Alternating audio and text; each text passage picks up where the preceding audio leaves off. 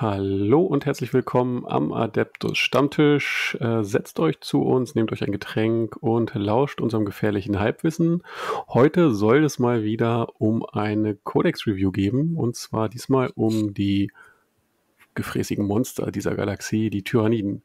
Und dafür habe ich mir den Stefan an den Tisch geholt, denn der spielt schon seit Ewigkeiten Tyranniden und hat wie viel tausend Punkte zu stehen? Mm, moin erstmal, keine Ahnung, 20.000. Irgendwie sowas. Das, ist, glaube ich, auch jedes Modell, das es gibt, oder? Ich habe tatsächlich jedes Modell, das es gibt, ja. Es schwankt aber auch ein bisschen von Edition zu Edition und je nachdem, wie teuer die Modelle sind. Deswegen kann man das nicht so genau sagen. Mhm.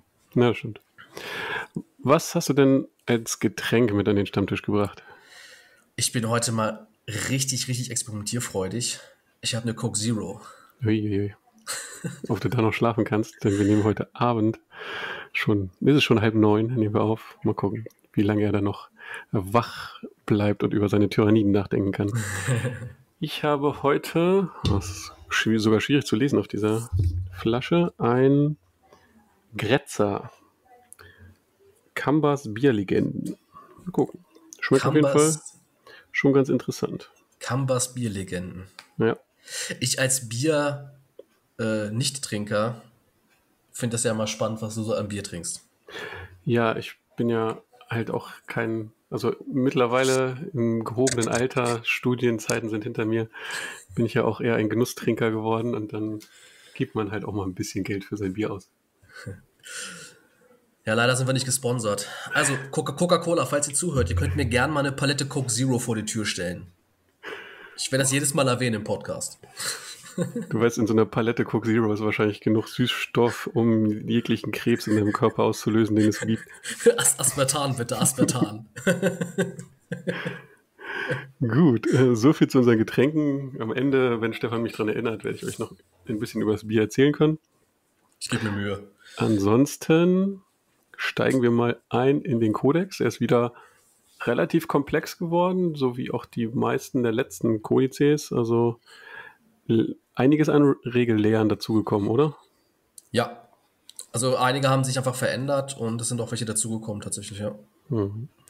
Und wir steigen auch gleich mal ein mit den klassischen Regeln, die es eigentlich jetzt mittlerweile, glaube ich, in jedem neuen Kodex gibt. Ähm, einmal, dass man ein doch relativ reines Detachment spielen sollte, um alle Sonderregeln zu kriegen. Das nennt sich ähm, Hive Tendrils. Ähm, das heißt, also so das Keyword, wenn alle, alle deine Modelle äh, Hive Tendrils oder Unaligned sind, Stefan kann die Worte gleich nochmal in Deutsch aussprechen, dann ähm, bekommt man sämtliche Sonderregeln, die dieser Kodex vorsieht. Ja, Schwarmtentakel auf Deutsch. Genau. Und die zweite Regel, die jeder bekommen hat bis jetzt, ähm, hier der, ich nenne es, ich übersetze es mal, mal gucken, ob Stefan mich verbessern muss, der seltene Organismus. Ähm, man darf nur einen ähm, Schwarmtyranten pro Detachment mitnehmen. Das ist korrekt. Ja, ich weiß sogar den, den guten deutschen Namen noch vom Schwarmtyranten, weil ich schon so lange im Hobby bin. so.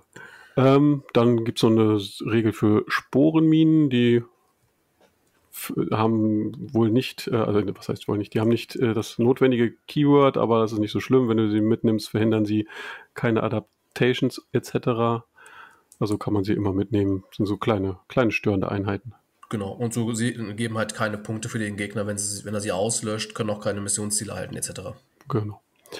Ja, und dann kommen wir schon in den ersten größeren Regellehr, der sich dann auch immer weiter entfaltet ähm, die Synapse und alles, was an der Synapse so dranhängt. Ähm, Stefan, was ist denn erstmal die Synapse?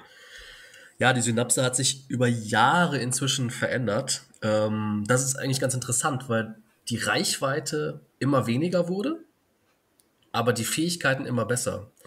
Ähm, das war schon immer so, dass Modelle innerhalb von Synapse, also man muss mit den Tyranniden unterscheiden, es gibt einmal Synapsenkreaturen, wie zum Beispiel der Schwarmtyrant, und es gibt halt Kreaturen, die quasi nur dem Befehl von Synapsenkreaturen folgen können. Das Fußvolk sozusagen. Genau, wie Ganten und so weiter. Und solange sich Modelle in Synapsenreichweite befinden, das ist jetzt in diesem Kodex nur noch 6 Zoll. Das war mal lange Zeit lang 12 Zoll und bei manchen Modellen sogar noch größer, 18 äh, Zoll. ähm, bestehst du automatisch jeden Moravia-Test. Das klingt ja erstmal einfach. Aber was hängt denn an der Synapse noch so dran? Da geht es gleich mal weiter mit dem Synaptic Link. Genau, der Synaptic Link. Ähm, der Synaptic Link, das wurde eingeführt, lass mich nicht lügen, ich glaube mit einem von den, äh, von den Kampagnenbüchern. Und der Synaptic Link, damit sorgst du quasi dafür, dass du Fähigkeiten von, ähm, von Synapsenkreaturen wirken kannst. Das heißt aber, du kannst das auch, das Wort Link, ver verbinden. Das heißt, du könntest theoretisch über das halbe Spielfeld, je nachdem, wie viele Synapsenkreaturen hast, könntest du Fähigkeiten von links nach rechts schieben. Und zwar diese, die Fähigkeitsreichweite sind 12 Zoll. Also das heißt sozusagen, die Synapsenkreaturen geben das immer von einer Synapsenkreatur innerhalb von 12 Zoll dann auf die nächste, können das immer weitergeben. Genau, richtig. Bis du dann quasi zu deiner Zieleinheit kommst. Mhm. Also du könntest quasi theoretisch über 36 Zoll könntest du eine Fähigkeit einer, eine, eines Charaktermodells oder einer Synapsenkreatur auf eine andere Einheit ähm, sprechen, solange halt diese Kette von Synapsenkreaturen innerhalb von 12 Zoll immer gegeben ist. Hm. Okay. Ja. Gut, und wofür brauche ich das? Da sind wir dann bei den synaptischen Imperativen. Nicht wahr? Unter anderem. Ja. Unter anderem, hast du recht. Also bei Psi-Kräften kann es auch nochmal wichtig werden. So, gibt noch so ein paar andere. Aber wir gehen erstmal die Synapse durch. Genau. Ähm, die synaptischen Imperative, das ist ein komplett neuer Layer, der sich in diesen Kodex eingebaut hat, beziehungsweise nicht ganz, er hat sich wieder verändert. Ähm, es gab ihn auch schon jetzt in dem, in dem Leviathan-Buch, gab es das auch schon, aber der hat sich nochmal komplett geändert. Hm. Und zwar kannst du jetzt pro Phase oder pro Runde einen Imperativ aktivieren ähm, für jede Synapsenkreatur, die du auf dem Feld hast. Also Beispiel, du hast einen Schwarmtyranten und einen Malesaptor auf dem Feld, dann darfst du pro Runde einmal den Schwarmtyranten-Imperativ aktivieren, in einer beliebigen anderen Runde den Malesaptor-Imperativ. Genau, aber keinen mehr als einmal, nicht wahr? Keinen mehr als einmal und auch keinen äh, von Synapsenkreaturen, die bereits tot sind. Mhm. Außer per Stratagem, da geht das einmal. Genau. Oder da geht das. Das habe ich mir sogar aufgeschrieben, also da kommen wir noch hin. genau. ähm, ja, das heißt also, das, hm? jede, jede Synapsenkreatur, die es gibt, hat auch einen eigenen Imperativ gekriegt. Ja. Genau. Ähm, ja, bevor wir die alle durchgehen, denn das sind gar nicht mal so wenig, würde ich sagen, machen wir es wie auch bei anderen äh, Teilen mit sehr vielen Regeln. Wir suchen uns einfach mal die für uns äh, besten aus. Ähm, du als Gast kriegst natürlich den Vortritt. Welches Charaktermodell oder Monster oder Synapsenkreatur, um genau zu sein, äh, nimmst du denn mit, äh, um dann auch diesen Imperativ zu haben? Mhm. Also bevor wir da nochmal loslegen, würde ich nochmal eins ergänzen, und zwar den Zeitpunkt, wann du diesen Imperativ aktivierst. Ja. Und das ist nämlich zu Beginn der Schlachtrunde. Das bedeutet, du kannst aktiv darauf reagieren, wer den ersten Zug hat. Hm. Ne? Oder wer gerade jetzt äh, situationsbedingt quasi reagieren. Das ist eine schöne Mechanik oder das ist eine sehr starke Mechanik, wie ich finde, weil du einfach durch dieses, das werden wir auch später noch sehen, dieses Buch einfach sehr, sehr, sehr flexibel ist. Durch die Fähigkeiten, wann du sie aktivierst und wie du sie aktivierst. Hm. Ähm, zu meinen Lieblings, also ich glaube tatsächlich, äh, eines, äh, ein Modell, was jetzt in so ziemlich jeder Tyranniden-Armee zu sehen ist, äh, ist der Malesaptor und dementsprechend auch die auf Deutsch psionische Kontrolle. Hm. Ist super stark. Ähm, man muss dazu sagen, die synaptische Imperativ wird von, wenn du sie aktivierst, von jeder Synapsenkreatur auf dem Feld ausgestrahlt. Und das heißt nicht nur vom Malesaptor, sondern auch vom Schwarmtyrannen, von den Tyrannidenkriegern, von den Zyrantrophen, von allen. Und bei Malesaptor ist es so, dass ähm, jedes Modell in 6 Zoll A Aktionen ausführen kann und gleichzeitig Fernkampfattacken äh, nutzen kann. Du kannst Aktionen ausführen, wenn du vorgerückt bist oder wenn du dich zurückgezogen hast, was auch super stark ist. Ja. Und du kannst psionische Aktionen ausführen und gleichzeitig noch Psi-Kräfte. Was gerade für den Malesaptor mega gut ist, aber da kommen wir, glaube ich, auch noch zu. Hm, das stimmt. Ähm, tatsächlich ist auch eher das dritte bis jetzt so mir im Gedächtnis geblieben bei meinem Spiel gegen die Tyranniden. Die ersten mhm. beiden hatte ich gar nicht so auf dem Schirm, dass das auch, auch noch dazugehört. Das ist tatsächlich ja. durchaus, gerade wenn man mal Banners spielt und rennen muss oder ähnliches. Und es gibt ja genug Aktionen, wo man vielleicht auch mal für die ausreichende Bewegung sich äh, auch mal auch mal eine Rennaktion machen muss. Äh, von daher, das ist schon echt stark. Ja, habe ich jetzt tatsächlich auch schon gegen die Harlequin und auch gegen die Necrons einsetzen können und da war das ganz praktisch tatsächlich. Hm. Okay. Gut, dann mache ich mal weiter. Ähm, und ich glaube, es ist auch eine Einheit, die man aktuell in jeder Tyrannidenarmee sieht, mindestens einmal, meistens sogar öfter. Und zwar die Zoantrophen. Ähm, und mit ihrem Warp-Schild, denke ich mal, wird es auf Deutsch heißen. Ja. Ähm, gleiche Reichweite wie alle Synapsenfähigkeiten und diese Fähigkeit gibt jedem Monster in der Armee einen 4 plus Rettungswurf und jedem anderen Nicht-Monster-Modell einen 5 plus Rettungswurf. Da in diesem Buch, außer auf Psionikern, nicht mehr wirklich viele Rettungswürfe vorhanden sind, ist das ein sehr, sehr starker Defensivbuff für zumindest eine Runde. Ja, also das ist, glaube ich, so prädestiniert für die zweite Runde, da wo es richtig zur Sache geht. Oder je nachdem, wenn man nicht als Erster dran ist, vielleicht auch schon die erste Runde, aber da kann man sich aktuell ja. sehr gut verstecken, von daher hast du recht. Ja. Also finde ich, also ja, finde ich wirklich gut. Ähm, Gerade für die Leute, die sich jetzt an die Crusher Stampede gewöhnt haben, die ja auch Rettungswürfe und weitere Defensivbuffs gebracht hat und die jetzt im Prinzip alle weggefallen sind, weil müssen wir leider sagen, die Crusher Stampede kann man jetzt auch offiziell nicht mehr spielen mit diesem neuen Kodex. Ähm, ist das nochmal schön wieder in gewohnte Defensiv-Stärken äh, zurückzukommen für die Tyrannien, wenn es auch nur ein Zug ist. Ja, ärgert mich richtig. Ich habe mir noch kurz vorher nochmal den White Dwarf besorgt. ja, es ja, ist schon wieder. Ich weiß gar nicht, außerhalb des Matchplays darfst du es wahrscheinlich noch spielen, aber wie oft spielt man außerhalb des Matchplays tatsächlich? Ist auch nicht so schlimm. Eigentlich habe ich ja selbst Schuld. Ich habe mich lange dagegen gewehrt. Ich wollte immer noch mal Necrons weiterspielen, aber dann, als der Codex kam, dachte ich, ja, jetzt musst du mit den, Necron mit den Tyrannien wieder einsteigen. Hm. Ich hätte es ja schon viel früher machen können und äh, Crushers Stampede spielen können. Ich habe ja alles da. Ich habe es ähm, auch immer gesagt. Ja, hast du. Aber ich, ich wollte es noch mal mit den Necrons durchziehen. Hm. Aber jetzt habe ich mich äh, in die alte Liebe wieder zurückverliebt. ja, verständlich. Aber du hast auch tatsächlich nicht einmal Crusher Stampede gespielt, oder? Nee, ja. nicht an, kein einziges Mal. Gut, weiter mit äh, den Imperativen. Hast du noch einen spannenden, den du uns vorstellen möchtest? Den Tervigon. den, den, den Tervigon spiele ich tatsächlich im Moment nicht. Ähm, ich glaube, das dritte Modell im Bunde, was aktuell auf ziemlich jeder Liste zu sehen ist, ist der Neurothrope. Hm. Psi-Verstärkung. Und dafür kriegst du logischerweise auch wieder 6 Zoll. Äh, eins auf die Psi-Testwürfe, ein auf die Bandtestwürfe und jedes Modell in der Armee hat einen ähm, 5 plus Phenopain gegen äh, tödliche Wunden. Ja, gegen Psi-Armeen schon mal ganz nett. Ja.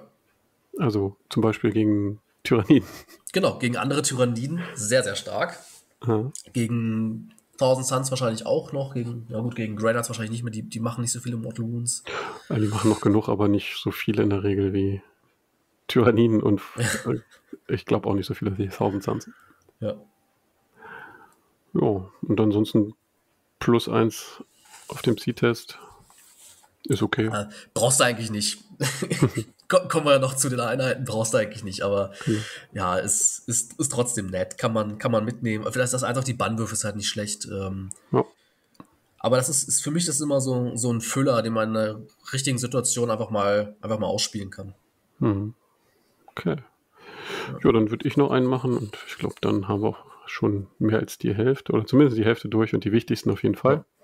Ähm, auch ein Modell, das eigentlich jeder sein, mindestens einmal in seiner Armee hat, das ist der Schwarmtyrant mit dem Relentless Ferocity. Unerbittliche Wildheit. Äh, ich, ich, weiß, was es bedeutet, aber so ohne weiteres hätte ich es jetzt nicht übersetzen können. Wahnsinn. ja. Ähm, was bringt das? Ja, die Modelle in der Synaptik linke Reichweite dürfen in dem Zug, in dem sie zurückgefallen sind, nochmal einen Charge ansagen. Nicht, nicht ganz, nicht Synaptik sondern Synapse. Synapse stimmt. Hast 6 Zoll. Ja. Ähm, ich finde es, wir haben uns vor dem Podcast uns schon so ein bisschen drüber unterhalten. Ich finde es wirklich stark, weil das ähm, ja so Fähigkeiten wie Fight First etc. nicht so extrem wichtig macht. Ähm, einfach nochmal mit der gesamten Armee, die gerade gecharged hat in der Vorrunde, nochmal raus und wieder rein. Das heißt, durch den Charge den Fight First zu bekommen, ist halt wirklich gut, äh, um halt nochmal den zuerst zuschlagen zu dürfen, Schaden anzubringen, bevor der Gegner zuschlagen darf.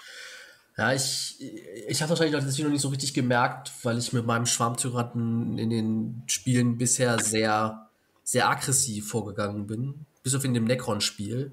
Ähm, ich dachte, er hält mehr aus, als er am Ende wirklich aushält. Ähm, deswegen ich mal sehr aggressiv gewesen. Und meistens war er dann so verkrüppelt, dass, das, dass ich keine zweite Runde im Nahkampf bleiben wollte.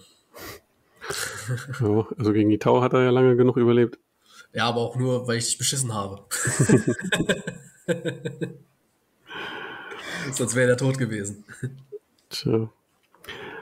Naja, erstes Spiel. Von daher kann das immer passieren. Wie gesagt, regulär, das war jetzt der erste und der war schon recht umfangreich. Ähm, sind wir erstmal auch mit der Synapse soweit durch und kommen in den zweiten großen Leer. Und das sind die Schwarmflotten und ihre Schwarmflottenadaption. Ja.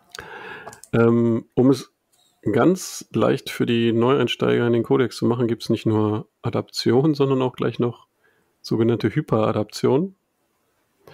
Erklär uns doch erstmal, was sind Adaptionen und warum brauche ich auch noch Hyperadaption?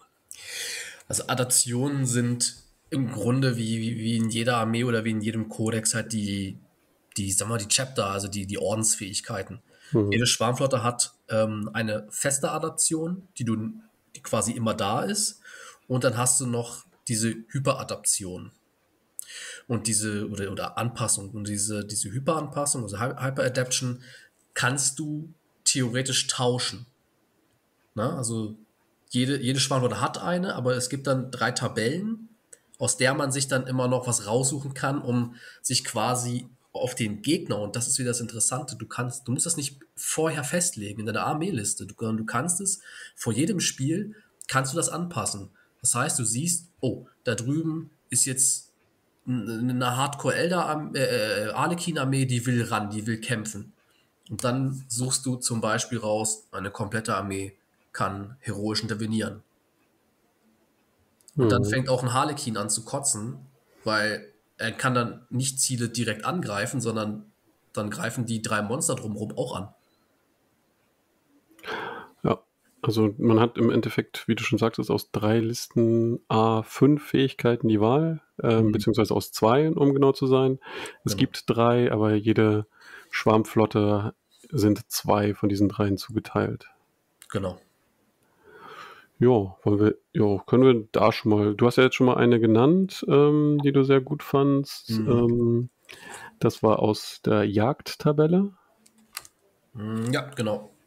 Ähm, ist auch für mich aus, aus dieser Tabelle der eins, also der richtig, der, der beste. Also die anderen sind nett, also zum Beispiel plus eins auf den Angriffswurf ist okay. Ähm, oder plus 3 Zoll auf Konsolidierungsbewegungen. Damit kann man was anfangen, aber der beste ist aus der Tabelle, würde ich auch sagen, einfach die heroische Intervention für die gesamte Armee. Mhm. Dieses äh, Plus 3 kann man halt äh, durch verschiedene Sachen halt so hoch pumpen, dass du theoretisch 9 Zoll mhm. äh, dich neu ordnen kannst. Was halt, das dann ist schon wieder cool, aber das muss halt auch passen alles, ne? Ja. Genau, aber wie, wie, du schon richtig sagst, mit der heroischen Intervention, wenn du da sinnvoll auf Missionszielen sitzt, dann kann wird es deutlich schwerer für den Gegner, dir die zu klauen, insbesondere wenn er keine, keine Nahkampfarmee ist. Ja. So, dann gibt es noch die ähm, Lurk, also ja, Lauer. Lauern, genau. Mhm. Da fand ich jetzt am besten die territorialen Instinkte. Ja. Also OPSEC, also äh, Missionsziel gesichert auf allen Monstern und zusätzlich gelten Monster mit mehr als 10 Lebenspunkte noch als 5 Modelle. Ja. Ähm, ihr werdet es nachher sehen, wenn wir die besten Datasheets vorstellen aus unserer Sicht. Ähm, man spielt sehr, sehr viele Monster in aktuellen Tyranniden-Listen. Ja. Also das, das geht ja schon so ein bisschen in Richtung Cross Stampede, ne? Mit, ja. den, mit dem OPSEC und den äh, geht immer als fünf Modelle. Ähm, witzigerweise kann man das in gar nicht so vielen so vielen Schwarmflotten nutzen, oder? Das stimmt. Also doch, das, ja, doch, drei habe ich hier. Ich sag mal so, die, die eher als besseren gelten, da haben sie es tatsächlich meistens nicht drin. Ja, ist auch gut so. das stimmt. Das stimmt. Würde dir bei der Lauern-Tabelle sonst noch irgendeine Biomorphologie gefallen? Nee, tatsächlich ist das genau das, was mir, was mir auch ins Auge sticht. Der Rest ist nett, aber vielleicht situationsbedingt, dass man das mal nutzt. Hm. Ja, und dann gibt es noch die Futtern-Tabelle. Genau, fressen. ja, das geht halt eher so in Richtung äh, der, der beschusslastigen Tyranniden. Hm. Ja, du kannst ja einmal äh, Fernkampfattacken äh, Durchschlags erhöhen bei einer 6, das ist halt auch nett, aber auch da haut mich nichts vom Hocker, aber das, da kommen wir vielleicht noch zu, warum mich das nicht vom Hocker haut, weil ich halt eher eine nahkampflastige Liste spiele. Ähm, deswegen war für mich da auch nie so der Punkt, wo ich sage, okay, das finde ich richtig gut. Mhm. Ansonsten für Nahkämpfer fand ich noch Unstoppable Swarm, also den hm. nicht stoppbaren, den unaufhaltsamen Schwarm. Hm. Ähm, den fand ich ganz gut, ähm, weil du dann alle Modifier oder Modifikatoren auf deine Bewegungscharakteristik ignorieren kannst. Das heißt, in einen Wald zu chargen etc. interessiert dich nicht mehr. Das kann schon mal ganz interessant sein. Und den, ach, das Wort Relentless hatten wir heute schon. Unablässiger, glaube ich. Den unablässigen Hunger, genau. Mhm. Ähm, ja. Ich weiß nicht, ob das gut ist, aber es klingt erstmal gut. Also wenn man einen Angriffswurf verpatzt, darf man sich drei Zoll bewegen. Es, es ist, glaube ich, ganz gut, äh, weil du das vielleicht nutzen kannst, um vielleicht noch mal in eine Ruine reinzukommen. Ja, aber ich oder, fürchte, die meisten Bases sind zu groß oder die Einheiten dann, ne? Ja, also wenn man überlegt, was man so spielt, ähm, also wenn, wenn du, wenn du auf kleine Modelle gehst, hast du halt super viele, die kannst du halt selten verstecken. Hm. Und die anderen haben halt sehr, sehr große Bases, also bei 40 mm angefangen und jetzt teilweise die Krieger schon auf 50 mm Bases. Ah, es ist, das ist, das ist schwierig, da kommst du weder aus der Ruine richtig raus, aber auch nicht richtig rein. Hm. Ähm, schwierig. Tja, ja, das stimmt. Aber mit 40 auf 50 mm Bases kenne ich mich auch aus mit meinen Crisis Suits. ja, nur, nur, hast du dir äh, ganz viele Bases gekauft. Ich habe sie, also die, die Blanco Bases gekauft. Ja, nee, das wäre vor dem Turnier nicht mehr gegangen. so, okay. Damit haben wir die Listen und zumindest unsere wichtigsten Picks schon mal durch ähm, und kommen jetzt zu den Schwarmflotten. Es gibt insgesamt sieben Schwarmflotten. Mhm. Ähm, jede Schwarmflotte bekommt äh, fünf Vorteile. Einmal die schon genannten ähm, Adaptions, also was war es? Anpassung. Anpassung, ja. Genau, dann ähm, die Kriegsherrenfähig eine Kriegsherrenfähigkeit, eine Psi, ein Psi-Spruch, mhm. ein Relikt und ein Stratagem. Genau. Ähm, ja. Welche von den sieben Schwarmflotten spielst du und warum ist das die beste? Ja, ich denke, viele werden sie spielen, weil das ist, glaube ich, die, die gerade am Anfang einem einfach ins Auge fällt und das ist äh, Leviathan. Leviathan aus meiner Sicht deswegen super stark, weil sie die feste Anpassung hat, äh, die feste Adaption, dass äh, sie auf Synapsenkreaturen den Transhuman haben und auf allen anderen den Mini-Transhuman. Genau. Also Transhuman heißt, man kann nicht besser als auf vier gewundet werden und der sogenannte Mini-Transhuman ist, dass du nicht besser als auf drei gewundet werden kannst. Genau. Das ist bei den meisten Monstern nicht so relevant, äh, jetzt der Mini-Transhuman, weil die halt oft mit Widerstand 7 oder 8 rumlaufen. Ähm, aber wenn da mal vielleicht eine, ja gut, da müsste schon was mit Stärke 14 kommen, da müsste schon Neid um die Ecke kommen. Äh, aber auch auf die kleineren Kreaturen, die man ja auch dabei hat, mit Widerstand 5 ähm, oder auch 3 ist das halt wirklich sehr, sehr gut. Hm. Äh, ich habe ich hab mich gefragt, ob es tatsächlich so notwendig ist, weil vieles hat ja mittlerweile Widerstand 8. Ähm, also ich finde es grundsätzlich auch gut, aber bei wie, wie viele Waffen Stärke 9 etc. gibt es tatsächlich im Spiel aktuell? Hm. Ja, aber tatsächlich hast du gar nicht so viel mit Widerstand 8. Mir würden spontan nur drei Modelle einfallen. Nur drei. nur, nur, drei, nur drei, ja. Und in meiner Liste ist tatsächlich nur eins, aber wie gesagt, das, das ist ja, kommt ja auch mal auf die Liste an. Bei mir ist es nee, jetzt nur ein Modell, was jetzt äh, Widerstand, äh, Widerstand 8 hat. Und wenn ich jetzt mal, wir haben vor, vor dem Spiel noch über äh, die Liste von Micha 13 gesprochen, mhm. da hat tatsächlich K auch nur ein Modell Widerstand 8, nämlich der Manasaptor. Die restlichen haben alle Widerstand 7. Ja, weil ihr alle Flügel an eure Schwarmtyranten baut. Äh, damit sie 16 Zoll Bewegung haben. Aber nur noch Widerstand 7 statt 8. Ja, das ist richtig. Aber sie haben ja Transhuman. Das ist egal. Das, das stimmt. Also klar, ja, dann hast du recht, wenn das meiste eh maximal Widerstand 7 hat, dann ist das schon nicht schlecht. Ja, ja was können sie sonst noch, die Leviathane? Ähm, klar, sie haben ihre Kriegsherrenfähigkeit äh, perfekt angepasst. Das äh, heißt, dass du einen äh, Treffer, einen Verwundungswurf, einen Schadenswurf, einen Vorrückwurf, einen Angriffswurf, einen Psi-Test oder einen Schutzwurf pro Schlachtrunde wiederholen darfst. Ich, ich nutze es bei meinem Schwarmtyranten, weil ich es wirklich ganz, ganz gut finde, weil du, kommen wir vielleicht nochmal dazu, ähm, schon zwei Punkte davon rausnimmst. Die brauchst du nämlich gar nicht und dann äh, kannst du schon nur noch, oder brauchst du nur noch drei, vier so den Sachen vielleicht, die in Frage kommen. Zum Beispiel den Schutzwurf. Hm. Dann die Psykraft. Ähm, ich glaube, das ist tatsächlich aus meiner Sicht die stärkste Psykraft aus den ganzen aus den ganzen Schwarmflotten, ähm, nämlich der Schwarmwille.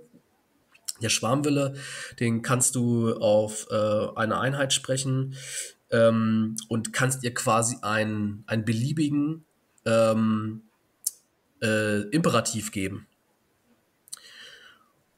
Zum Beispiel könntest du dem Malesaptor also könntest du in der Runde den, den Vierer Rettungswurf der Zoantrophen anmachen, kannst aber zusätzlich dem Malesaptor noch den Schwarmwillen drauf machen und dann zum Beispiel seinen eigenen Imperativ auf ihn sprechen, sodass er zwei Imperative aktiv hat. Mhm. Ich, was ich finde sehr, sehr stark ist, wenn du auf den Malesaptor sowieso, aber auch auf den anderen Einheiten, dass du einfach einem Monster nochmal einen Vierer Rettungswurf zaubern kannst oder ähm, dass du dem Schwarmtyranten jederzeit ähm, Exploding Six aktivieren kannst und solche Geschichten. Hm. Aber es muss tatsächlich auch eine Einheit sein, die auf dem Tisch ist. Also genau. kann, kann nicht jetzt irgendwie eine frei, komplett frei gewählte Imperativ sein. Genau. Muss immer eine sein von, von Modellen, die du auf dem Tisch hast. Hm. Das Relikt, ja, fand ich jetzt nicht so spannend tatsächlich. Ähm, ich muss jetzt nicht mal durchlesen. Ich bin nicht vorbereitet, Männer. Äh. Achso. Ja, es ist wirklich nicht interessant. Vergesst, es ist nicht interessant. Und das äh, Stratagem äh, ist, du kannst, ist quasi kombinierter Angriff für ein, C, für ein äh, CP.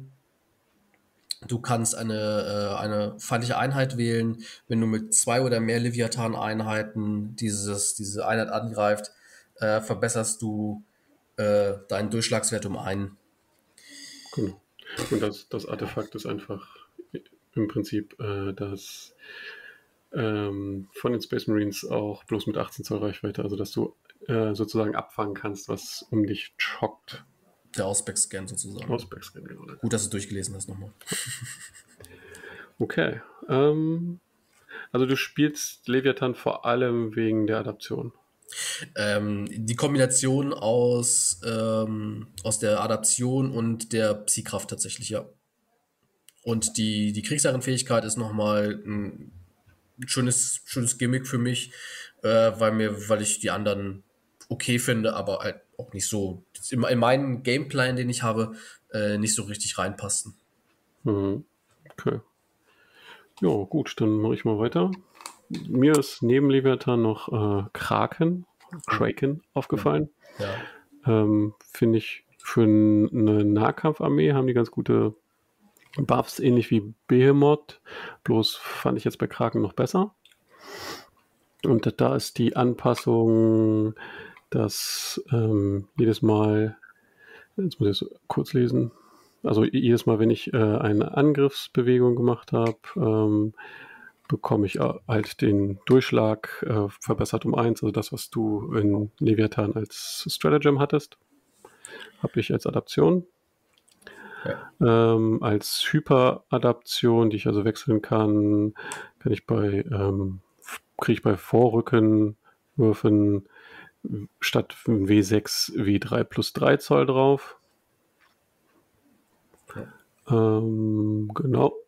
Hyper Hyperadaption kann ich dann aber auch hier nur gegen Fressen und Jagen eintauschen. Also kriege ich nicht das schöne ähm, Obsec auf meine Monster. Dafür müsste ich dann tatsächlich auf Behemoth wechseln. Ähm, ja, der Warlord Trade ist okay. Also ist ein CP-Refund auf die 5 Plus, wenn mein Gegner ähm, Stratagems benutzt. Die Psi, der Psi-Spruch ähm, hat einen Warp Charge von 5. Ich kann ähm, in 18 Zoll Reichweite oder in Synaptic Link Reichweite zu einem Psioniker meiner Armee kann ich in eine feindliche Einheit nehmen. Und immer wenn eine meiner Krakeneinheit einen Angriff auf diese ansagt, dann darf ich den Angriffswurf wiederholen. Was auch gar nicht schlecht ist. Ja. Also man will, wie gesagt, mit einem Krakenbild in der Regel in den Nahkampf und was gibt es da Besseres als kostenlose Rerolls für die Angriffsreichweite? Das Relikt, ähm, das kennt man noch aus früheren Editionen. Also gerade diese Chameleon-Geschichte gab es ja auch schon irgendwie immer im Kodex. Ja. Das ist einfach ähm, minus eins auf den Trefferwurf und zusätzlich jetzt auch kann ähm, niemals ein Trefferwurf gegen das Modell äh, wiederholt werden. Und ja. Finde ich, find ich tatsächlich gut. Das, das Artefakt gefällt mir tatsächlich ganz gut in, in Karten. Ja, also dadurch, dass, dass die meisten Charaktermodelle ja ziemlich viele Lebenspunkte haben und deswegen schlecht geschützt werden können, ist, ist es gar nicht schlecht, minus eins zu treffen, ist eigentlich immer ganz gut, ja. Und wieder, äh, Wiederholungswürfe auszuschalten, das tut zum Beispiel Tau richtig weh. Und auch vielen anderen Beschussarmeen mit jetzt nicht der höchsten BF. Äh, und das äh, Stratagem, der das opportunistische Vorrücken, opportune, ja. Opportunistischer Vormarsch, fast. Vormarsch, siehst du. Ähm, ist immer, wenn ich in der Bewegungsphase kann ich eine Krakenarmee, äh, Krakeneinheit wählen und bis zum Ende meines Zuges kann sie nach dem Vorrücken, also brauche ich keinen Vorrückenwurf machen, sagen wir so, sondern rücke automatisch 8 Zoll vor. Und äh, die Modelle der Einheit kriegen nicht Abzüge für Trefferwürfe, wenn sie ähm, Sturmwaffen abfeuern und vorgerückt sind. Äh, ich kenne es von den Tau natürlich ist das mit dem Schießen hier nicht so wichtig wie bei den Tau, gerade wenn man eine Nahkampfarmee äh, spielt, aber feste 8 Zoll Vorrücken ist schon ziemlich stark. Also es macht Einheiten sehr, sehr mobil. Also es ist gut, um nochmal irgendwas wie Krieger zum Beispiel, die ja ähm, haben die noch OPSEC? Die haben OPSEC, ja klar. Genau, solche. Ähm, genau, die haben OPSEC, ähm, auch noch auf den Marker zu werfen mit plus 8 Zoll Bewegung. Ähm, also man das, kann damit schon was machen. Nicht nur das, du kannst ja theoretisch äh, über, über einen Zielspruch auch noch ähm, vorrücken und angreifen machen. Also Gut. Ist das da, dahingehend auch sehr stark, ja. Genau. Von daher fand ich jetzt Kraken den besten Bild für eine starke Nahkampfarmee. Tatsächlich habe ich ja vorher immer Kraken gespielt. In, hm. äh, bevor, also vor meiner Tyrannidenpause.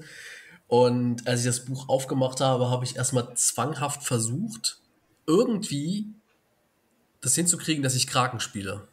Aber mhm. ich habe keinen, keine Liste im Kopf zusammenstellen können, was mir so richtig gefällt, mit Kraken.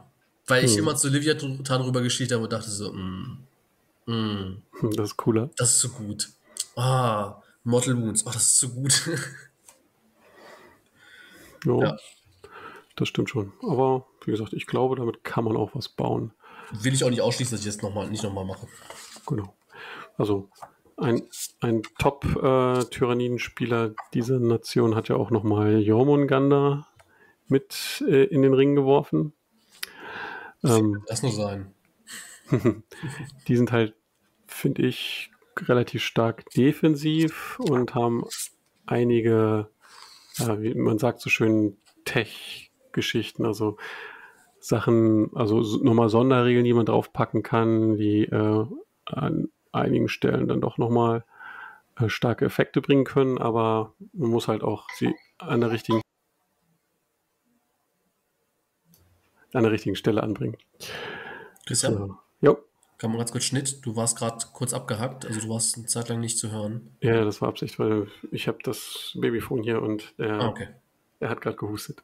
Okay, also Jan, für dich, da musst du schneiden. Und wehe, das bleibt drin. Wehe.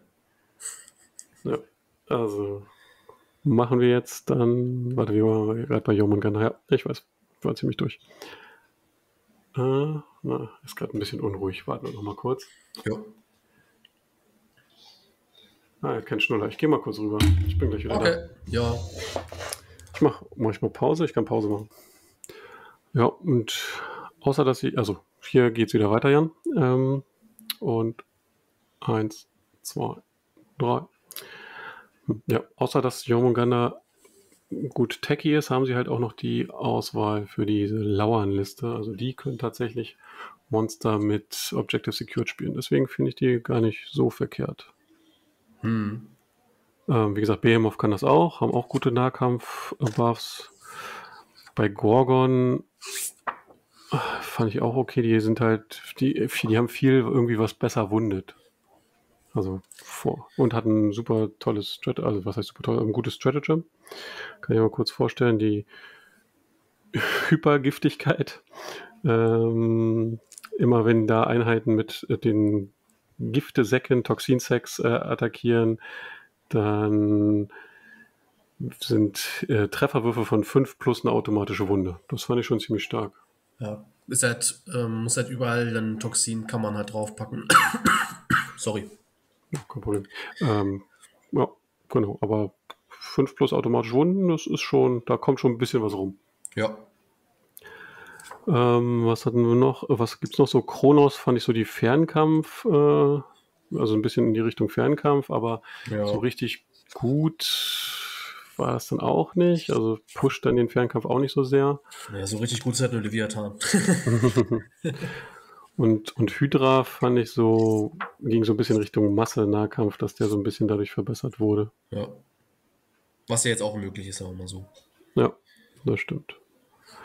Jo, dann gibt es natürlich auch in diesem Kodex die Möglichkeit, ähm, eine eigene Schwarmflotte zu kreieren. Also entweder so eine, so eine sogenannte Splitterflotte, also im Endeffekt spielt man dann ähm, die, die Schwarmflotte, die es so gibt. Muss, sie sieht anders aus.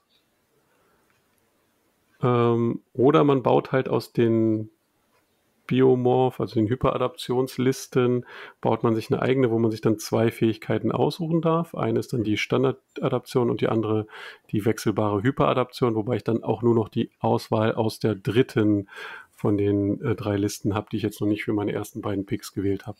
Ja. Fand ich jetzt, ja, Nee, gut. Fang finde ich, an. find ich, auch nicht so richtig gut. Also das haben wir in anderen äh, Büchern deutlich flexibler gesehen, wenn wir mal an den, äh, den Jeansleer Kodex denken. Ähm, da war das schon deutlich cooler. Äh, und das ist, es fehlen halt so viele Sachen. Ne? Du hast halt keinen Zugriff auf die, auf die Psy-Kräfte und so. Das ist schon, boah, ich weiß nicht. Hm. Ja, gerade beim Jeans-Stealer-Kodex fand ich, war es bis jetzt am besten umgesetzt. Also schade, dass sie das nicht bei den anderen auch noch so übernommen haben mit diesem Punktesystem. Das fand ich echt richtig cool. Ja. Und es, du hast ja halt auch nicht so, ja, die sind halt ganz nett, die Sachen, aber du hast halt auch nicht sowas wie bei den Necrons, ne, so ein Pre-Game-Move für alles, sondern nur für kleine Modelle. Hm. Ah, ist halt, ah, ich weiß nicht. Also bin ich noch nicht so richtig mit warm geworden. Ne, wahrscheinlich werden uns gute Spieler wieder eines Besseren belehren und daraus irgendwann eine richtig, richtig fetzige Liste bauen. Natürlich. Dafür sind sie aber, da. aber aktuell wäre ich jetzt auch deiner Meinung, würde eine der Standardschwarmflotten deutlich bevorzugen. Ja. Einfach weil man halt so viel noch zusätzliches Zeug bekommt, dass man mit dieser eigenen Schwarmflotte verliert. Gut, so viel zu den Schwarmflotten und ähm, damit haben wir schon die größten Regelbrocken weg, aber ihr merkt, das ist schon einiges. Und jetzt kommen wir zu dem Standardkram, was jeder Codex natürlich auch hat und fangen mit den Stratagems an. Auch hier wieder vier Seiten Stratagems, die wir jetzt nicht komplett durchgehen werden, sondern uns da auch auf die für uns beliebtesten beziehen werden. Stefan, Du als Gast, welches ist denn dein Lieblingsstratagem? Ja, ich äh, muss das gerade suchen. Ich weiß, was es macht, aber der Name ist gerade weg. Ja, dann erklär uns also, erst, was es macht. Also es ist tatsächlich ein Stratagem, was definitiv demnächst gefixt wird. Ähm, weil, das ist das, was ich auch gegen dich gespielt habe, du kannst nachdem ähm, oder am Ende des Zuges ähm, kannst du eine Einheit, die das äh, Keyword äh, fliegen oder im Englischen heißt es Borrower, also sprich Tunnelgräber, hier die Beute einkreisen, so heißt es, äh, mhm. für 1 CP, kannst du quasi in die strategische Reserve äh, packen. Das Interessante aber dabei ist, und was das Ding so broken macht, du setzt es am Ende des Zuges ein. Das heißt, theoretisch kannst du es mehr als einmal einsetzen. Ja weil es in keiner Phase stattfindet. Das heißt, du, theoretisch könntest du für 3 CP eine Harpie und zwei Schwarmtyranten am Ende deines ersten Zuges einfach in die Reserve packen. Hm. Ist, ist Ende des Zuges keine Phase? Ich glaube. Es, äh, ich habe es mit. Äh, er kommt schon wieder vor. Michael, ich grüße dich. Ne? Wir haben es tatsächlich besprochen und äh, er ist der festen Überzeugung, dass das so funktioniert, weil es Ende des Zuges ist. Und äh, damit in keinerlei, keinerlei Phase fällt. Mhm. Was es auch zusätzlich noch macht, ist, ähm, du könntest damit auch halt eine gute Retrieve nach Montata-Einheit spielen, die das sozusagen in, die vorfliegt, vielleicht eine schnelle Einheit wie Gargoyle, die vorfliegt, das in einem gegnerischen Viertel macht, dann sich am, am Ende des Zuges hochteleportiert. Ja und dann nochmal runterkommt in einem anderen Viertel, wenn da genug Platz ist und dann ja. auch dort nochmal Retrieve nach Montata macht und dann muss ich es nur noch in meinen eigenen beiden Vierteln machen und schon habe ich die zwölf Punkte eingeheimst. Auch sehr gut für Engage, ne? Hab hier ja. vorfliegen, ballern, Engage einheimsen und dann einfach vom Feld nehmen und wieder reinfliegen. Ja, stimmt. Ja. Ja, ich habe als erstes, ich bin mal von oben nach unten gegangen, die Adrenal Surge. Also irgendwas mit Adrenalin. Ähm, ja, das ist das dritte, nee, das, das dritte Stratagem kostet 1 CP. Adrenalinschub. Hm. Schub, genau. 1 CP oder 2 CP, wenn ich es auf 20 Modelle oder mehr mache. Und das bringt mir entweder plus eine Attacke oder plus drei Attacken, wenn ich ein Monster bin. Hm. Ähm, die Monster hauen ganz gut zu, aber haben mir an einigen Stellen noch ein bisschen zu wenig Attacken. Nochmal W3 drauf, macht dann schon mal zum Beispiel auf dem Schwarmtyranten gut Aua. Ja, das ist richtig. Ja, bin ich voll bei dir. Ist auch eins meiner Lieblings-Stratagems. Äh, Gut, dann brauchen wir das ja. Äh, dazu brauchen wir nicht mehr zu sagen. Das ist relativ klar und ins Gesicht. Ähm, hast du noch ein weiteres? Ja, es geht schon wieder in Richtung äh, Bewegung und zwar ähm, über Rennen. Auch ein CP. Du kannst am Ende der Nahkampfphase, wenn du kein, äh, keine gegnerische Einheit in, in äh, also wenn du auch nachdem du Angriffsbewegung gemacht hast natürlich, ähm, hm. wenn du kein keine gegnerisches oder keine feindliche Einheit in Engagement Range hast, also Nahkampfreichweite, kannst du statt na nachzurücken einfach eine normale Bewegung machen. Mhm was gerade beim Schwarmtyranten relativ stark ist, weil er halt mit 16 Zoll ähm, relativ gut einfach wegspringen kann und dadurch einfach äh, ja, sich nicht dem gegnerischen Feuer aussetzen muss. Ja. Das stimmt, das hatte ich auch. Du hakst meine Liste sozusagen von unten ab. ähm, dann mache ich mal von oben weiter. Die Reinforced Hive Note direkt unter dem Adrenalinschub. Ja, unbezwingbares Monstrum. Okay. Kostet entweder ein CP oder zwei CP, wenn es hm, sechs oder mehr Modelle sind. Ja, dann ist es, dann ist es was anderes. Es ist verstärkter Rezeptor, dann ist es im Englischen anders sortiert. Okay. Und zwar macht das äh, minus eins Schaden für Tyrannidenkrieger. Ja, super stark. Oder, Tyrann oder den Tyrannid Prime, also den Alpha-Krieger. Ja. Heißt er wieder Alpha-Krieger? Als Alpha-Krieger, ja. Genau. Und äh, das ist halt auf so einer großen Kriegereinheit ganz angenehm. Ja, das, das ist auch wichtig tatsächlich, weil also die Krieger sind gut, gerade Leviathan sind die super gut, weil sie ja Synapse sind und dementsprechend den, den vollen Transhuman bekommen. Aber ihre Schwäche ist tatsächlich ihre, in Anführungsstrichen, nur noch drei Lebenspunkte und noch viel schlimmer, die haben nur einen Vierer Rüstungswurf. Hm. Was sie relativ anfällig äh, für, für Durchschlagswaffen macht. Also so Durchschlag 1 reicht schon. Durchschlag 2 ist natürlich die Hölle. Alles, was Durchschlag 3 macht, kannst du gleich Tyrannienkrieger wegnehmen. Und äh, wir wissen ja, dass relativ viele Waffen mit zwei oder drei Schaden um die Ecke kommen heutzutage. Ja. Gerade mit drei Schaden, nachdem die Death Guard da war. Ähm, und dann würde halt jedes Mal ein Krieger fallen. Und dann ist das minus 1 Damage wirklich sehr, sehr, sehr stark. Ja, auf jeden Fall. Also gerade gegen Tau-Plasma-Gewehre zum Beispiel, die mit Stärke 8, äh, Durchschlag 4, also minus 4 und 3 ja. Schaden um die Ecke kommen, nimmst du halt sonst mit jeder Wunde einen Krieger weg. Ja. Außer du hast halt den Rettungswurf gerade an etc. Aber ansonsten sind die direkt weg. Genau. Ja. ja. Äh, ich hätte auf jeden Fall noch eins. Eins ja. meiner Lieblings-Gems auch. Warte mal, ich rate, es ist die äh, Synaptic Legacy. Nee. okay. Es ist der trampelnde Angriff. Okay. Für 1 CP.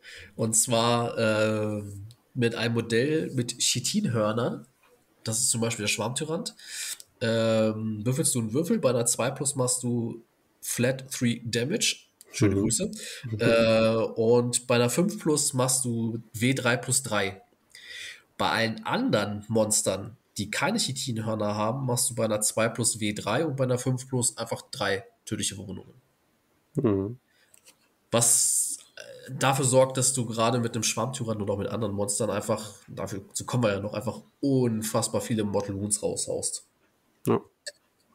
Hat ja dein Commander auch äh, erleben dürfen. Ja, war halt blöd für seine Drohnen. Obwohl, nee, ja. der hatte keine Drohnen dabei, oder? Ich, doch, nee. doch, in dem Spiel hat er noch Drohnen dabei gehabt. Ja, okay. ich glaube. Ähm, ja, stimmt, ist unglücklich. Ähm, gerade wenn die Drohnen halt insgesamt nur drei Lebenspunkte haben. Nur. Ja. So, ja. Ähm, dann habe ich noch vor dem Synaptic Legacy habe ich noch die Macht des Schwarmbewusstseins. Würde ich so würde ich es übersetzen. Und ja, zwar für, ja, ein CP ähm, darf eine meiner Psioniker-Einheiten eine zusätzliche Psi-Kraft sprechen. Hm. Ihr werdet später sehen, was man mit den Psionikern so anstellt. Das sind vor allem sehr viele Mortal Wounds. Ja. Und ich sag mal, das kann dabei helfen. Oh ja, das kann es. Ja. ja hast du noch eine? Äh, gut, die Regeneration nutze ich auch ganz gerne mal, aber das ist jetzt, glaube ich, jetzt kein Highlight, sage ich mal. Ähm, was ich noch ganz gut finde, ist die Sporenwolke. Damit kannst du einer Sporenwerfereinheit, so sind zum Beispiel die Toxotrophen, die ja ein minus 1 to Hit, 6 Zoll Bubble haben, 6 Zoll oben drauf machen. Das machst du in der Bewegungsphase und dann kannst du einfach mal äh, eine 12 Zoll Aura und wir sprechen hier von einer Dreier-Einheit mit 40 mm Bases.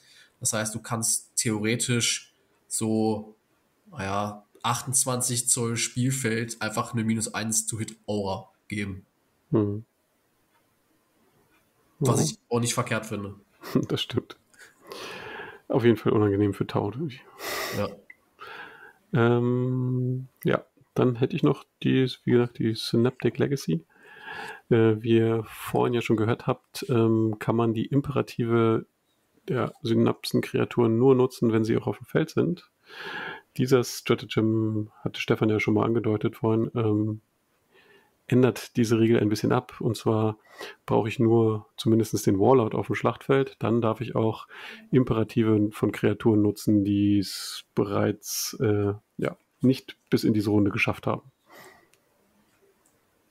Und das macht, finde ich, mich nochmal ein bisschen flexibler. Ich muss nicht so sehr auf bestimmte Synapsenkreaturen aufpassen, sondern kann damit auch mal die Mission spielen, ohne Angst zu haben, dass das Vieh jetzt stirbt, weil ich noch unbedingt den Imperativ nutzen möchte. Ja. Gut. Mm, was vielleicht noch ganz nett ist, sind die aufspießenden Haken.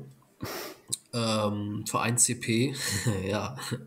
Äh, das kannst du in der Nahkampfphase einsetzen für Fanghakenmodelle und du kannst Kriegereinheiten mit Fanghaken ausrüsten. Und jedes Mal, äh, wenn die kämpfen, äh, kannst du plus eine Attacke geben. Nee, plus eins. Äh, plus, plus, plus einen Trefferwurf geben, ja. was die dann auf die 2 plus treffen lässt. Ähm, und die Fanghaken sind nicht nur dafür gut, Fanghaken sorgen auch noch dafür, dass du dich ohne Abzüge über Gelände bewegen kannst. Hm. Also wenn da irgendwelche Container stehen, dann denkst du, oh, schön, interessiert mich nicht. Ja. Ne? Ja.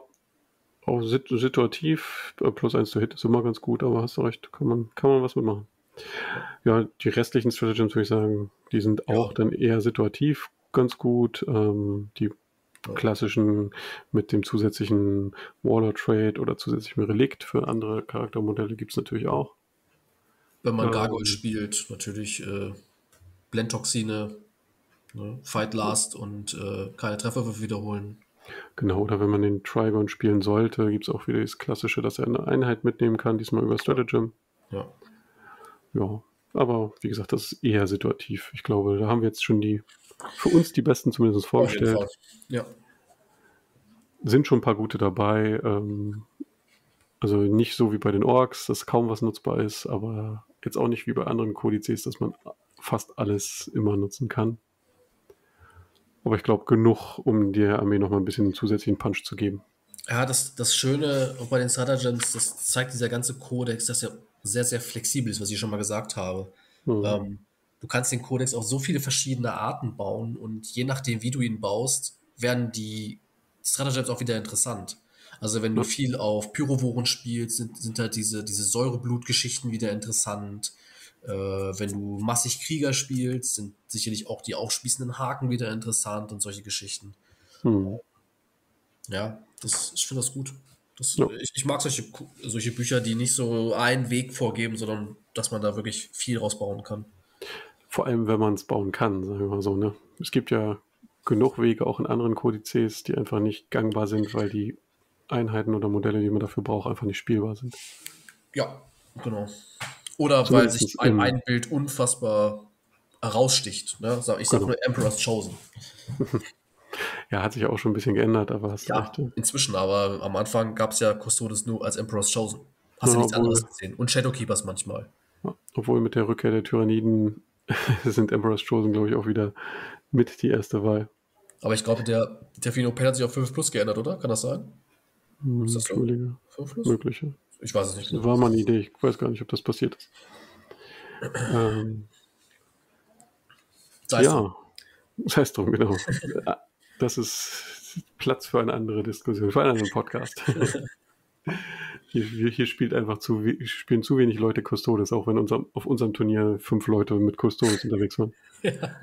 Ähm, ja, so viel also zu den Stratagems. Ähm, kommen wir zu den Adaptive Physiologies. Mhm. Und zwar sind das die klassischen Aufwertungen. Normalerweise kennen wir es aus anderen Kodizes in der Regel für Charaktere. Hier ist es tatsächlich für Monster. Ja. Das heißt, ich kann jedem Monster eine dieser ähm, Aufwertungen geben. Und die sind zum größten Teil eigentlich alle gut. Also die kosten zwischen 10 und 25 Punkte.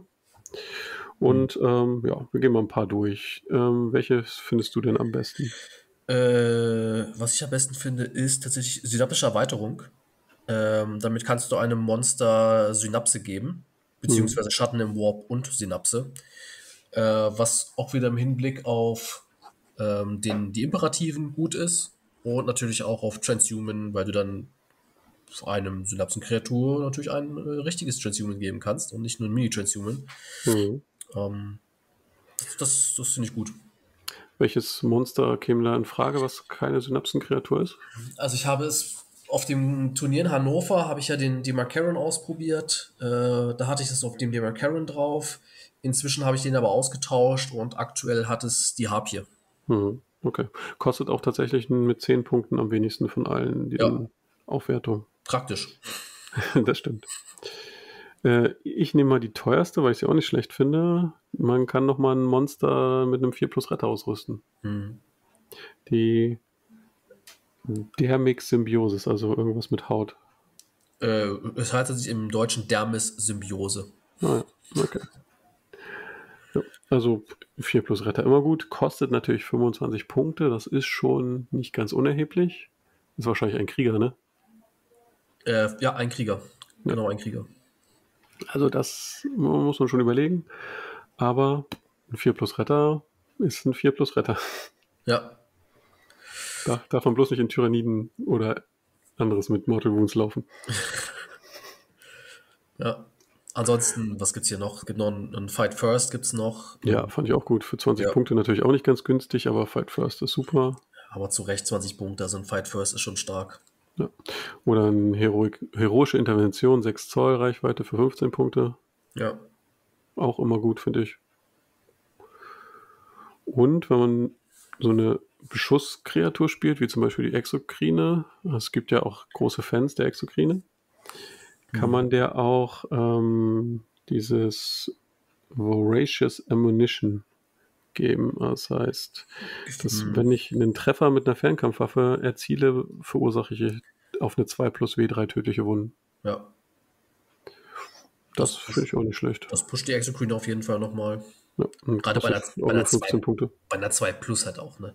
Ja, richtig. ist ja nicht so, dass es 4 Plus ist, sondern aber 2 Plus. Genau. Und man braucht halt nur einen Treffer. Genau. Von daher kann man da auch drüber nachdenken, um da den Output noch ein bisschen zu erhöhen. Und ja, Mortal Wounds kann man nie genug machen. Das ist richtig. Genau. Und damit haben wir jetzt eigentlich schon fast alle diese Adaptionen vorgestellt. Ja, sind 2, 4, 6, 8 sind es insgesamt. Ja. Gut. Also da habt ihr einen bunten Strauß an guten Auswahlen. Bloß immer darauf achten, dass man nicht zu viele Punkte in Ausrüstung steckt. Ja, gerade und darauf achten, es betrifft nur Monster. Das ist ja. wichtig, nur Monster. Gut, dann sind wir auch schon bei den Warlord Trades. Habe ich mir geschrieben, die sind alle irgendwie brauchbar. Ja. Ähm, jetzt würde ich sagen, jetzt nicht der Übertrade, den man immer nimmt, aber vier, die ich sagen würde, die man eigentlich ohne Bedenken mitnehmen kann. Ja. Also auf jeden Fall besser als äh, in, in, manchen anderen Codex-Büchern ja. der Tyranniden vorher. Weiß nicht, willst du anfangen? Äh, ja, ja, gerne. Also ich würde tatsächlich, mein Pick äh, war der synaptische Einfluss. Das, äh, da kannst du einem, ein Kriegsherr kann dann äh, bestimmte Fähigkeiten zweimal einsetzen. Ähm, zwar sind das die Fähigkeiten Leitbestie, Bioimpulse, Brutvater, Boshaftintelligenz, Warpsog und wilde Schwarmbewusstseins. Das sind Fähigkeiten, die, die, ähm, die einige Synapsenkreaturen haben und quasi über die Synapsen, über den Synaptic Link ähm, machen können. Hm. Das ist ganz interessant. Ähm, wollen wir vorgreifen zum, zum Neurophrope? Ja, kannst du gerne machen. Ähm, der Neurophrope hat nämlich die Warp-Sog-Fähigkeit. Das heißt, du kannst einer Psi-Einheit oder einer, einer Psi-Kreatur oder Psioniker, ähm, die darf dann mit 3 wie 6 äh, ihren Psi-Spruch machen und einen davon weglegen. Mhm. Und das ist sehr gut, wenn du das zwei Einheiten geben kannst. Ja. Weil dann kriegst du, kriegt der Mane Saptor sehr stabil seine siebener Sprüche durch und die Zoantrophen kriegen auch meistens ihren, ihren Super Smite hin und machen dann unfassbar viele Mortal Wounds. Ja, also W6 plus 3 dann in der Regel. Genau. Ja, das stimmt, das ist ganz gut. Ja, ähm, ja ich fand auch die 1 schon ganz nett. Ich weiß nicht, ob ich sie unbedingt nehmen würde, aber Damit gibt man dem Warlord ähm, Missionsziel gesichert. Er zählt als fünf Modelle äh, für, den, für die Kontrolle eines Missionsziels und er kann auch Aktionen machen, wenn er zurückgefallen oder vorgerückt ist. Aktion ist halt die Frage. Meistens sind die Warlords auch Monster. Was, da bleibt dann nicht mehr so viel Aktion übrig, weil die meisten sind für Infanterie oder Biker gedacht. Aber auch da gibt es noch ein paar, die man vielleicht interessant finden kann. Aber wie gesagt, allein OPSEC kann schon mal für Primary eine, eine wichtige Sache sein. Ja. Ja. Ist halt die Frage, ob er alles vom sowieso runterhaut, wenn er irgendwo in Nahkampf geht auf ein Missionsziel. Und falls nicht, hat man dann, wie gesagt, noch äh, Objective secured. Na, wir haben ja gelernt, dass er 10 Death Guard Thermis nicht von einem Missionsziel runtersteckt. Genau, und die haben ja mittlerweile auch Missionsziel gesichert. Genau. Von daher ist es sicherlich nicht doof. Also auf jeden Fall auch eine der, der Auswahlen, die man, die man sich überlegen könnte, dass man die mitnimmt. Hm. Ja. Und noch eine, die dir ins Auge sticht. Ja, adaptive Biologie, die 6, äh, habe ich früher auch sehr gerne mitgenommen. Einfach ein 5 plus Fino Pain. Ja. Spart dir einfach einen Psi-Spruch. Hm. Ne, Oder kannst ja zusätzlich noch, noch das Katalyst machen. Genau. Ja. Ich fand auch die verbesserten Sinne, heißt es wahrscheinlich. Geschärfte Sinne. Geschärft, okay. Ähm, also Fight First, immer zuerst zu schlagen und alle Trefferwürfe wiederholen. Ja. No, man trifft zwar in der Regel auf die 2 mit einem Warlord, aber gerade wenn man die plus W3 Attacken, also eine, dann relativ viele Attacken hat, sind da immer mal ein bis zwei Einsen dabei. Und die dann auch noch zusätzlich zu treffen, mit hoher Stärke zu wunden, ist immer gut. Es kommt dann immer ein bisschen auf den, äh, auf den Warlord an, den du hast. Ne? Beim Schwarmtyranten, also beim Geflügelten, macht es jetzt weniger Sinn tatsächlich. Weil durch die Tentakelpeitsche, die du ja sowieso zwanghaft dabei hast, Hm. ähm, sowieso schon Trefferwürfe wiederholen darfst. Trefferwürfe von 1. Ähm, und ja, eigentlich, ja gut, außer du nimmst die Sensenklauen mit. Aber das macht keinen Sinn. Ja, also man kann es machen. Äh, ist sicherlich eine gute Auswahl, wenn man den richtigen Warlord hat. Ja. Und Fight First ist immer gut. Auf jeden Fall. Das, das ist das Totschlagargument. Ja, die anderen sind okay. Ja, plus 1 to Hit für eine Kerneinheit ist okay. Ja, finde ich auch. 3 Zoll weitere Reichweite für eigentlich die meisten Reichweitenfähigkeiten. Ja. Das ist auch okay. Ja, Gerade weil es auch äh, die Imperativfähigkeiten betrifft. Ne? Ja, Machst du halt aus 3, 6 Zoll, machst du 9 Zoll, ist auch schon nicht schlecht. das stimmt. Ja. Okay.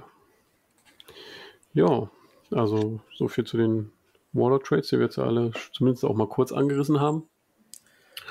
Und weiter geht's mit den Psi-Fähigkeiten, die ja doch sehr hohen Stellenwert in dieser Armee haben, weil es sehr, sehr viele Psioniker gibt. Ja. Inklusive in der Regel auch des Warlords. Ja. Die Psi-Phase ist, glaube ich, die komplizierteste aktuell bei den Tyranniden. Also zumindest für mich. Hm. Man hat auf jeden Fall viel zu tun. Ja, ja, und du musst dann sehr, sehr viel denken. Ja. Ja. Auch in der richtigen Reihenfolge, das ist immer das Schwierigste, glaube ich. Also kann man sagen, dass deine Lieblings-Psi-Kraft von dieser Liste kommt oder tatsächlich das Might ist? Mm, Also die Fähigkeit, die ich am meisten einsetze, ist der Smite. also so genau drei bis vier Mal pro Runde. Da- Das auch nur, weil du nur einmal Scepter spielst. weil ich nur einmal eine Scepter spiele, genau. Auch weil ich auch nur einen habe, einen umgebauten. Hm. Und man kriegt auch keine mehr davon ab. Aber dafür hast du ja immer noch den Psychic Scream, den mentalen Schrei. Das ist ja quasi wie ein Smite. Nur in cool, weil du, weil du keine Sichtlinie brauchst. Cool. Da wären wir gleich beim Psychic Scream. 18 Zoll Reichweite, Warp Charge 5, W3 Mortal Wounds auf die nächste nicht sichtbare Einheit. Ja. Und wenn man Glück hat, kann man sogar noch eine Psi-Spruch löschen, ne? Genau, richtig. Also wenn man mit seinem ähm, Psi-Wurf höher ist als der Moralwert der feindlichen Einheit, die dann zufälligerweise auch noch eine Psi-Kraft hat, dann vergisst sie eine zufällige davon. Ja, die armen, die armen Grey Knights. ja, am besten in der ersten Runde gleich auf den Psioniker mit ähm, Tight-Änderung. Aber gut.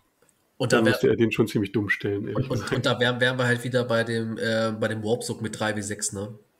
Ja. Da kannst du halt auch schon mal einen Wurf hinlegen, der halt jenseits der 10 ist und dann vergisst du Psioniker halt mal sein, einen seiner Sprüche. Ja. Aber da der Spruch auch, auch der Psychic Stream auf die nächste feindliche Einheit gesprochen ja. werden muss, ist es natürlich sehr unwahrscheinlich, dass man den dann erwischen wird. Ja, außer man droppt so mal das Saptor aus einer Kapsel. Ja, Kapseln sind ja auch ein Thema, da kommen wir nachher sicherlich nochmal drauf. Ja. ähm, gut, dann gehe ich mal mit dem Spruch 1. Ähm, Katalyst. Ja. Ein jetzt auch schon über mehrere Generationen des Codex gerne genutzter Psi-Spruch. Also ich weiß gar nicht, immer wenn ich gegen dich spiele, dann kriege ich mindestens äh, drei bis vier Runden irgendwie Katalyst um die Ohren geworfen. Natürlich. Und zwar kann ich das auf eine befreundete Einheit sprechen, hat einen Warp Charge von 6 und ähm, die befreundete Einheit muss sich in Synaptic Link Reichweite befinden und bekommt dann ein 5 plus 4 nur Pain. Ja. Außer sie ist ein titanisches Modell, dann nur ein 6 plus. Ja. Da sind wir wieder bei dieser, dieser super Fähigkeit mit den Synaptik-Verbindungen. Ähm, du kannst diesen Katalyst quasi übers halbe Feld zaubern. Ja. Das macht diese Armee so, so flexibel. Es ist eigentlich egal, wo deine Psioniker stehen. Durch diese Synaptik-Link-Fähigkeit kannst du die außerhalb der Bannreichweiten von irgendwelchen Gegnern diesen, diesen Zauberspruch einfach durchbringen. Hm. Ohne Probleme. Das stimmt. Ja, noch, noch ein Psi-Spruch, den du auf jeden Fall dabei ja, hast. Aufpeitschen. Äh, Onslaught. ähm, ist auch ein Segen. Äh, Warp Charge von 6. Auch wieder Synoptik-Verbindungsreichweite. Kannst du auf irgendeine Einheit sprechen. Die Einheit kriegt äh, Advanced Charge, also Vorrücken und Angreifen. Du kannst ähm, ohne Abzüge abfeuern, äh, kannst Sturmwaffen abfeuern, nachdem du vorgerückt bist und du kriegst keinen Abzug für das äh, Abfeuern von schweren Waffen, nachdem du dich bewegt hast. Ne? Hm. Genau. Mittleres, mittleres, letzte, also das letzte ist jetzt nicht so interessant für mich in meinen Armeen äh, mit den schweren Waffen. Ähm, ja, weil du, weil, weil es keine, äh, nicht Schwammwachen heißen nicht. Hive, doch, Schwammwachen, Hiveguard. Doch, Schwammwachen. Ja. Weil es die nicht mehr gibt. Sonst war das immer klassisch auf den es, es gibt sie, aber sie werden nicht mehr gespielt, weil sie nicht mehr gut sind. Genau. Also das meinte ich mit, es gibt ja, sie nicht mehr. Ja, ja, ja. Äh, also ich nutze es halt wirklich für das Advanced Charge. Ne? Das kannst du auf mhm. einen Schwarmtyranten machen, falls mit einem wirklich mal einen langen Charge braucht. 16 Zoll vor, W6 und dann gib ihm auf Krieger, auf das, das Carnifexe ist halt super flexibel. Ja. Um so eine Cannonball zu bauen. Ja, auch das ein Spruch, den es schon über mehrere Generationen des Buches gibt? Ja. Das sind, glaube ich, alle, wa? Ähm, tatsächlich ja, es gab die alle schon. Okay. Und auch von den Regeln haben die sich nicht wirklich geändert. Also äh, nicht, deut nicht deutlich. Äh, das Grauen hat sich, glaube ich, ein bisschen geändert. Das war, glaube ich, diesen Ziel 1 von Zerwimbus-Test gab es, glaube ich, vorher nicht. Das war, glaube ich, nur minus 2 Moralwert und Du hast kein Abwehrfeuer geben oder sowas? Hm. Wie sowas war das vorher?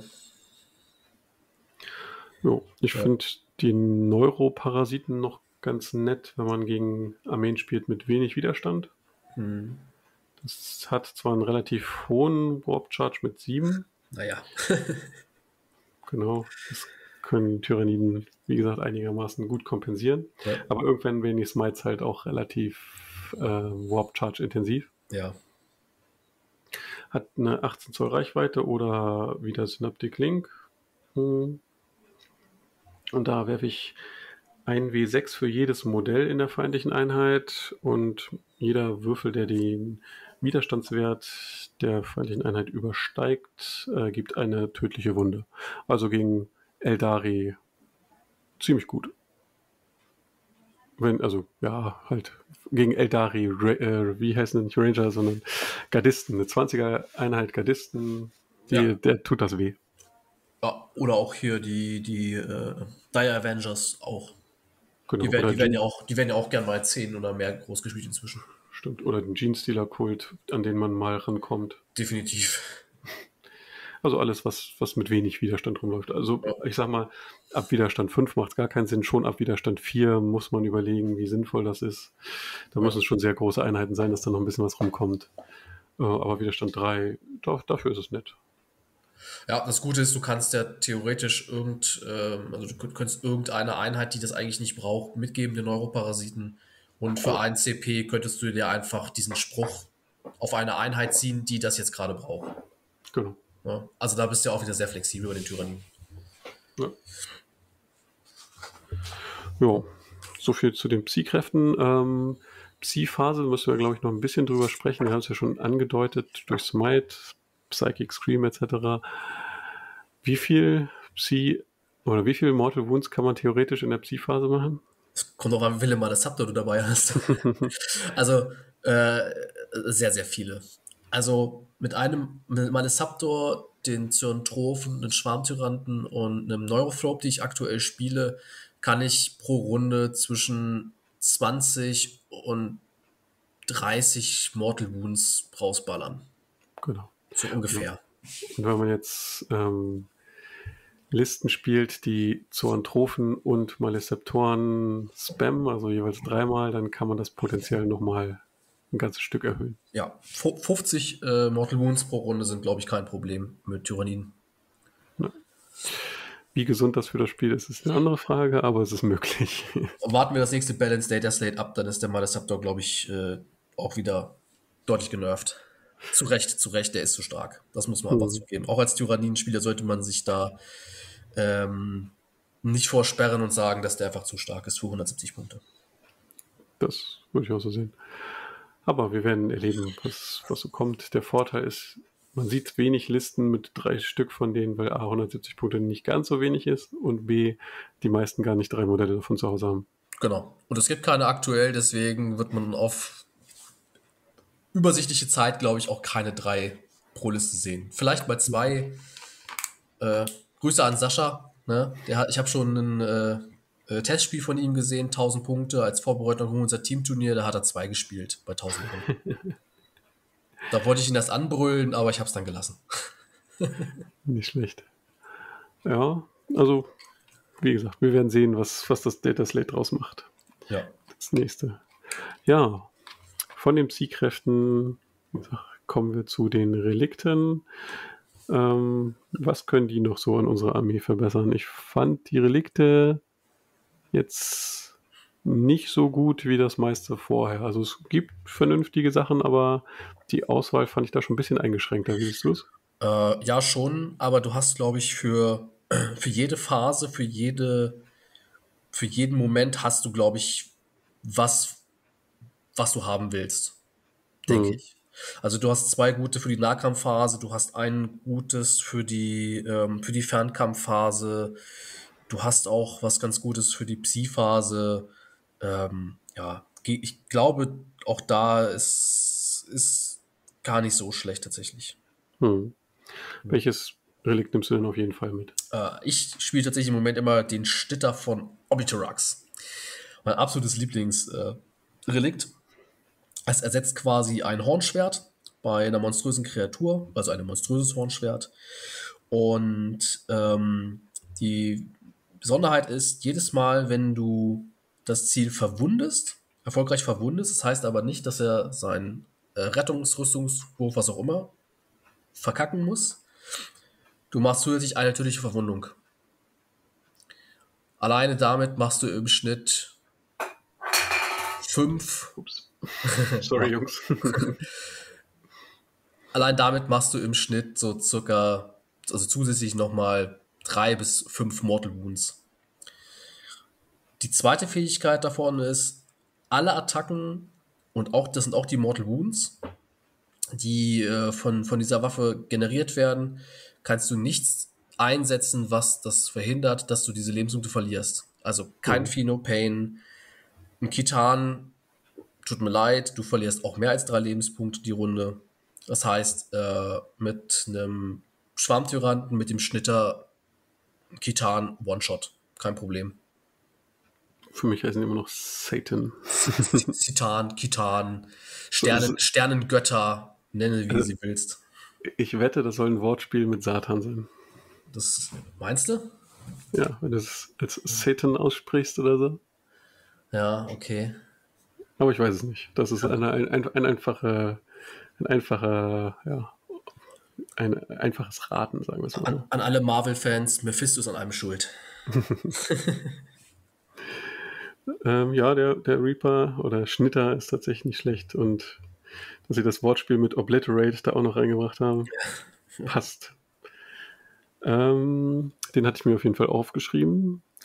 Was ich noch ganz cool fand, ähm, ist tatsächlich eine Schusswaffe. Hätte ich auch nicht gedacht. Äh, und zwar ist es das Shard Gullet. Ich weiß gar nicht, wie es auf Deutsch heißt. Das wird auch schwierig zu übersetzen sein. Und zwar ähm, kann ich damit eine schwere, eine Heavy Venom Cannon ersetzen. Ja, Stachelschlund. Stachelschlund. Ja. Ähm, das Ding hat dann ähm, Sturm 3 sehr auf 36 Zoll Reichweite, Stärke 12, minus 5 und 5 Schaden. Ja. Also für eine Fernkampfwaffe gibt es nicht viele mit, mit so einem Schadensoutput. Und das, und das Miese daran ist, du kannst auf dem Schwarmtyranten zwei Biozidkanonen oder schwere Biozidkanonen setzen. Das heißt, du schießt zweimal. Einmal mit dem Ding und einmal mit der normalen schweren Biozidkanone, die auch Sturm 3 hat. Stärke 10, glaube ich. Minus 4, 4 Schaden flat. Hm. Und damit machst du so einen Schwarmtyrant, der auf die 2 plus trifft, schon zu einer guten Ballerburg. Das stimmt. Da kann man dann auch mal den Jungen zu Fuß mitnehmen. Ja. Auf jeden Fall, das, da musst du den zu Fuß mitnehmen, weil der äh, Geflügelte darf das gar nicht. Der darf, Was? nur, der darf nur einen mitnehmen. Der darf nur mit leichtem Gepäck reisen. Genau, weil er sonst abstürzen würde. Ja, was hast du sonst noch tatsächlich in der, in der Liste ein weiteres Relikt? Ähm, und wenn nicht, warum? Und welches würde dir trotzdem, also bei welchem würdest du trotzdem überlegen, ob du es mitnimmst? Also ich habe keins mehr in der Liste aktuell äh, von denen, die hier drin sind. Was man, glaube ich, noch mitnehmen kann, sind die Maulklauen von Tyrax, wenn man jetzt zwei, äh, zwei geflügelte Schwarmtyranten spielen würde. Ähm, da bekommst du erstmal pauschal plus eins zum Attackenwert, äh, was schon mal nicht schlecht ist, weil der geflügelte Schwarmtyrant relativ wenig Attacken hat. Die Besonderheit ist aber, dass jedes Mal, ähm, da, dass du einmal, einmal sowieso alle Verwundungswürfe wiederholen darfst und jedes Mal, wenn du eine ein- feindliche Einheit zerstörst, kriegst du nochmal plus eine Attacke. Bis zum Mhm. Maximum von drei. Das heißt, du kannst ihn attackenmäßig schon ganz gut hochpumpen und der hat halt von Haus aus schon Stärke 7, meine ich. Was halt auch nicht so verkehrt ist. Ja. Ja, und das, das kommt ja zusätzlich zu seinen normalen Waffen. Ne? Also du hast dann nicht nur Stärke 7, sondern du hast ja dann mit dem Hornschwert und der Peitsche Stärke 10. Weil die, Hm. die Maulklauen ja quasi oben drauf kommen und nur, das, nur die Profile verändern, aber nicht die Waffe selber. Nicht ersetzen. Ja, das stimmt. Das ist auch noch ganz nett. Ansonsten. Was ich noch ganz interessant finde, ich weiß nicht, ob das gut ist, sag mir, warum es nicht gut ist, ähm, sind die oder ist der Gestation Sack. Also da kann ich eine Aktion machen, den Sack sozusagen platzen lassen. Ähm, das mache ich am Start der Schussphase und die Aktion ist auch am Ende der Schussphase beendet. Ähm, und wenn die Aktion beendet ist, darf ich äh, eine Einheit äh, Ripper Swarms aufs Schlachtfeld innerhalb von 3 Zoll um das Modell mit dem Relikt packen. Hm. Darf ich natürlich nur einmal pro Schlacht machen und bekomme dann W3 plus 1 äh, Ripper Swarms in dieser Einheit. Hm. Finde ich ganz witzig, weil die kosten halt mich auch keine Verstärkungspunkte etc. Ja. Selbst im Matchplay. Ähm, ich weiß nicht, ob es gut ist. Sag mir, warum es nicht gut ist. Ich, ich, ich finde es witzig tatsächlich, ähm, aber der große Nachteil ist, äh, Ripper Swarms äh, sind kein Troops und damit auch kein Obsec mehr. Hm. Das heißt, du kannst nicht mal eben so die einfach quasi mit dem Schwarmtyranten irgendwas angreifen äh, oder mit was auch immer den angreifen und dann da ein paar Schwärme drauf schmeißen und dir das Missionsziel holen. Das funktioniert leider nicht. Ja gut, Ich- kommt ich- drauf, also ein freies äh, Missionsziel kann ich ja trotzdem holen. Ja. Also ich darf auf jeden ja, Fall nicht advancen mit dem, wenn ich es auf dem Hive Tyrant habe, das ist natürlich ein Nachteil. Ja. Weil ich dann die Aktion nicht machen kann. Ähm, aber ich kann drum, wenn es in der Nähe noch ein freies Akt äh, Missionsziel gibt, kann ich die ja in die Richtung werfen und die können ja durch, das muss ja nur das erste Modell innerhalb von drei Zoll platziert werden, wenn ich das richtig ja, gesehen habe. Ja. Äh, ja. Oder die ganze Einheit? Ich, guck, ich lese gerade mal. Nee, die ganze Einheit. Ja, die ganze Einheit muss drin sein. Schade. Da hatte ich, ja, da war wahrscheinlich mein Denkfehler. Wenn es nur ein Modell gewesen wäre, hätte ich ja den Rest weiter kongern können, aber ja. die ganze Einheit ist, dann sind die 3 Zoll tatsächlich zu wenig. Okay, dann hast du mich überzeugt, dass sich das nicht lohnt.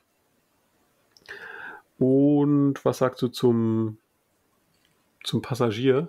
Äh, den, den finde ich auch ganz witzig, weil äh, das ist auch wieder das Interessante bei dem Tyranniden-Kodex. Du kaufst halt eine Ausrüstung und das wertet halt die Ausrüstung in dem Falle auf. Ne? Also plus zwei auf Vorrückenwürfe und plus zwei auf Angriffswürfe. Das ah, ist schon krass. Ja, ja wenn, dann, wenn du auf einen Schwarmtyranten hast, der hat 17 Zoll Bewegung mit seinen, mit, durch, durch die Drüsen. Dann rückt er vor, im Schnitt drei bis vier, sind also sechs. Und dann nochmal zwei Zoll auf die Angriffswürfe, wenn du Onslaught drauf hast, weil du Advanced Charge hast. Hm.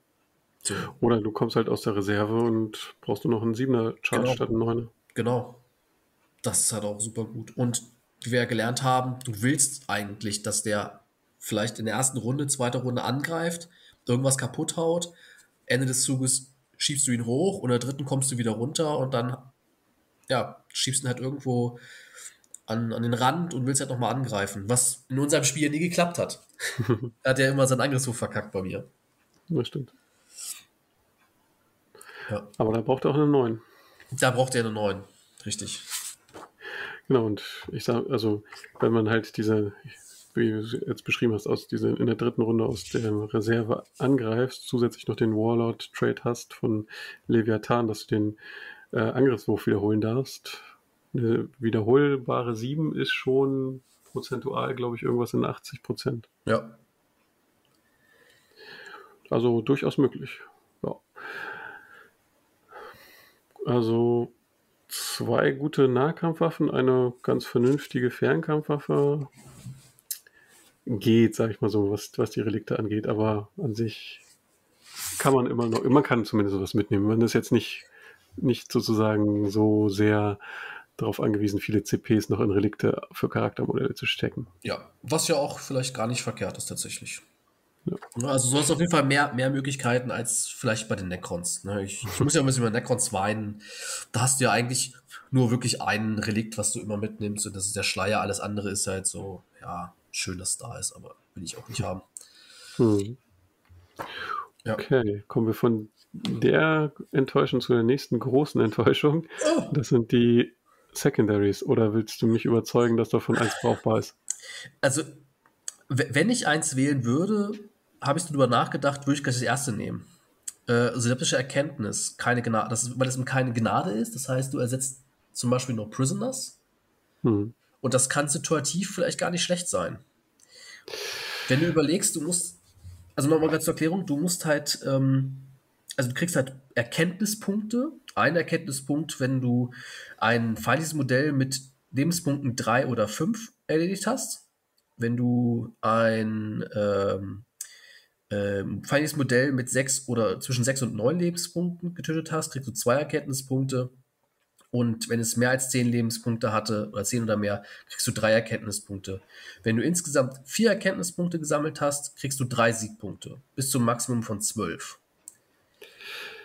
Also, da stört mich schon das Maximum von zwölf als erstes. Hm. Dann musst du tatsächlich vier von diesen Erkenntnispunkten erstmal gesammelt kriegen. Das heißt, Du musst entweder zwei Modelle mit sechs bis neun Lebenspunkten getötet haben oder eins mit zehn oder mehr und zusätzlich noch eins mit drei oder mehr. Oder, oder, einfach vier Thermis töten. Ja. Die haben drei Lebenspunkte, oder? Ja, doch, das so, ist richtig. Vier Thermis töten und schon hast du, hast du drei Siegpunkte. Ja, okay, gut. Drei, das, das drei Scorpion Destroyer, vier, drei Siegpunkte. Es, es, kommt, es kommt auf die feindliche Armee drauf an, das, da gebe ich dir recht. Definitiv Aber, gegen Elder oder so, die oder Harlekine, die Ja. vielleicht jetzt mit, mit weniger Booten rumfahren, äh, definitiv würde ich es auch nicht nehmen. Ne? Klar. Ähm, aber situativ, ich glaube, das ist sogar einfacher als bei Necrons oder auch bei, bei, ähm, bei Dark, äh, gegen Dark Angels ähm, äh, No Prisoners zu nehmen. hm, Weil da kannst du gezielt Einheiten rausnehmen und kommst schneller an deine 12 Punkte als über No Prisoners. ja, das stimmt. Ne, weil du im Grunde nur viermal, viermal, äh, drei, äh, vier, viermal vier Modelle töten musst. Hm. Ne? Also sech, 16 Thermis und du hast 12 Punkte durchgescored. Ja, die du dann aber auch verteilt auf die Runden töten musst. Ne? Natürlich, klar. Gut, gut, bei Dark Angels hast du ja im Prinzip nur Thermis auf der anderen Seite. Genau.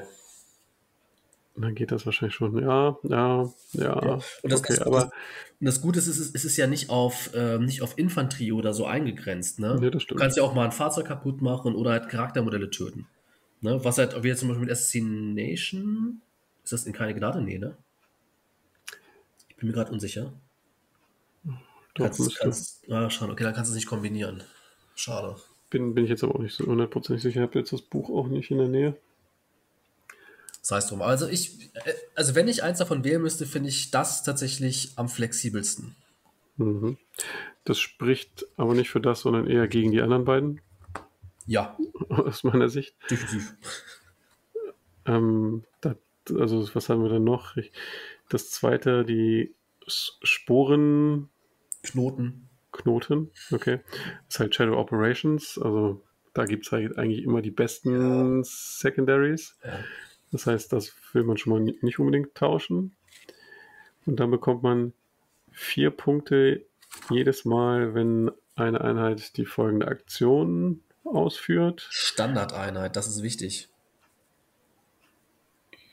Hier steht nur a Unit. Hier steht eine einzelne Standardeinheit im Deutschen. Achso, das kommt, das kommt dann im nächsten. Weil die Aktionen können nur Standardeinheiten ausführen. Okay. Genau, hast du recht. Ähm, aber in dem ersten Satz mit den vier Punkten steht Ja. hier nur irgendeine Einheit. Ja, ja, hier, steht- hier steht das auch, ja. Okay.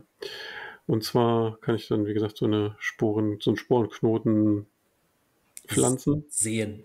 sehen. Genau, danke. ähm, dafür muss ich mich ähm, am Anfang der Movement, nee, am Ende der Bewegungsphase 6 Zoll an der Aufstellungszone, äh, bis äh, innerhalb von 6 Zoll an der Aufstellungszone der, des Gegners befinden. Ja. Und ich kann es auch erst ab der zweiten Runde machen. Das heißt, auch hier kann ich maximal 12 Punkte holen. Es, es, es reicht tatsächlich schon um die, also du musst nicht innerhalb der Ausstellungszone sein, sondern 6 Zoll vor der Ausstellungszone Ja, ja, Ja. also so, so, so wollte ich es ausdrücken. Kann Okay, sein, dass ja. ich mich, mich falsch oder missverständlich ausgedrückt habe. Nur damit wir es alle verstehen. Genau, und dann darf ich, wenn ich die Aktion ausgeführt habe, die endet am Ende meines Zuges, darf ich einen Marker platzieren, der sich ähm, innerhalb der Aufstellungszone des Gegners befinden muss Ja. und 6 Zoll entfernt von anderen dieser Sporenknotenmarker. Ja. Das heißt, ich weiß es, ich finde schon, schon schwierig. Also ich muss sehr, sehr dicht an der gegnerischen Aufstellungszone sein, um den Marker da drinnen platzieren zu können. Ja. Dann hast du tatsächlich nur vier Runden Zeit, das zu machen, weil das erst ab der Genau. zweiten Schlachtrunde geht. Genau, kann also auch maximal zwölf Punkte holen. Ja. Und ich weiß nicht, welcher Gegner das so zulässt. Äh, ich, ich, keiner, glaube ich. Also, wenn, wenn, du da, wenn du das voll durchscorest, dann äh, hast du den Gegner, glaube ich, schon in der zweiten Runde getabelt. Wahrscheinlich, ja. Weil dann, dann ist es auch egal. das stimmt. Ich glaube, sonst kriegst du das halt nicht so durch, ohne Probleme. Vor allem, mit, mit was willst du es machen? Ne? Bleiben ja, Ja. nur Gargoyles, aber du, ja, so, oder vielleicht auch Krieger, aber die haben halt noch eigentlich andere Aufgaben, als irgendwelche Sporenknoten irgendwo hinzusetzen. Ja, Naja, gut, mit Gargoyles, wenn du 40 Gargoyles in 10er Einheiten spielst, vielleicht, aber die, du musst halt die 30 Stück, dann, die du für Runde 3, 4 und 5 brauchst, auch irgendwie versteckt halten, dass sie nicht irgendwie weggeballert werden. Ja, ich, ich glaube einfach, dass, dass ist, hat zu viel Konkurrenz äh, mit, mit Banner und äh, Ja. RD. Also du dann sollen die, würden die Gargoyles halt eher einen Banner hochziehen. Auf jeden Fall. Äh, also anstatt das zu machen. Du, du bist viel, zu- viel zu offensiv, die halten ja auch nichts aus. Auch mit Mini-Transhuman halten die ja nicht viel aus. Ja. Mit ihrem Sechser-Rüstungswurf. Also das ist auf jeden Fall Quatsch. ist also halt- aus meiner Sicht. Ja, ist Blödsinn. Würde ich auch nicht machen. Und das dritte, können wir auch nochmal kurz durchgehen. Das bei Purge the Enemy Dark könnte Assassination sein. Ja, das kann gut sein. Ich, ich habe mir das mal durchgelesen, aber ich, ich äh, also für jedes Mal ein W6, wenn das Kartenmodell oder fand ich äh, Einheiten-Champion, das ist wieder interessant, das sind auch Einheiten-Champions. Necrons äh, haben leider gelitten, beziehungsweise haben wir gegen Necrons gelitten. Durch eine Nahkampfattacke eines Schwarmtentakel, also von allen Modellen äh, zerstört wird. Äh, du addierst zwei auf den Wurf, wenn sie Fresstentakel haben, was im Grunde nur Symbionten oder Lektoren haben. Die sieht man relativ wenig aktuell. Genau, sie ist nur relativ wenig. Ähm, wenn das Städtemodell Hildebert Charaktermodell hat, bei der 6 Plus erhältst du einen Befehlspunkt. Ja, du einen Befehlspunkt. Wenn du, Das, das ist schon das Interessanteste an Ja, diesem Stratagem, genau. äh, an dem Secondary, meine ich, dass man hier Befehlspunkte bekommen kann. am Ende der Schlacht erhältst du drei Siegpunkte, wenn du einen Befehlspunkt generiert hast. Richtig? Ja. Ja, genau. Ein Siegpunkt für jedes feindliche Charaktermodell und jeden feindlichen Einheiten-Champion, den der Nahkampfattacke, Schwammtentakel miteinander zerstört hat. Und nochmal drei Siegpunkte, wenn der gegnerische Kriegsherr durch eine Nahkampfattacke, das sind immer Nahkampfattacken, das ist ja das immer das Wichtige, eine Mhm. Der Armee zerstört wurde. Das heißt, theoretisch kannst du drei, sechs, Du kannst schon, du kannst schon Sieben. 15 machen. ja, ja, aber auch nur, wenn da Aber dafür, ja, dafür musst du neun Charaktermodelle und Einheiten-Champions inklusive des Charakter des, ja, des Warlords getötet haben. ja, das ist, ja, es ist schön, dass du einen Befehlspunkt generierst, aber ah, ich weiß auch nicht. Und auch nur bei 6 plus, ne?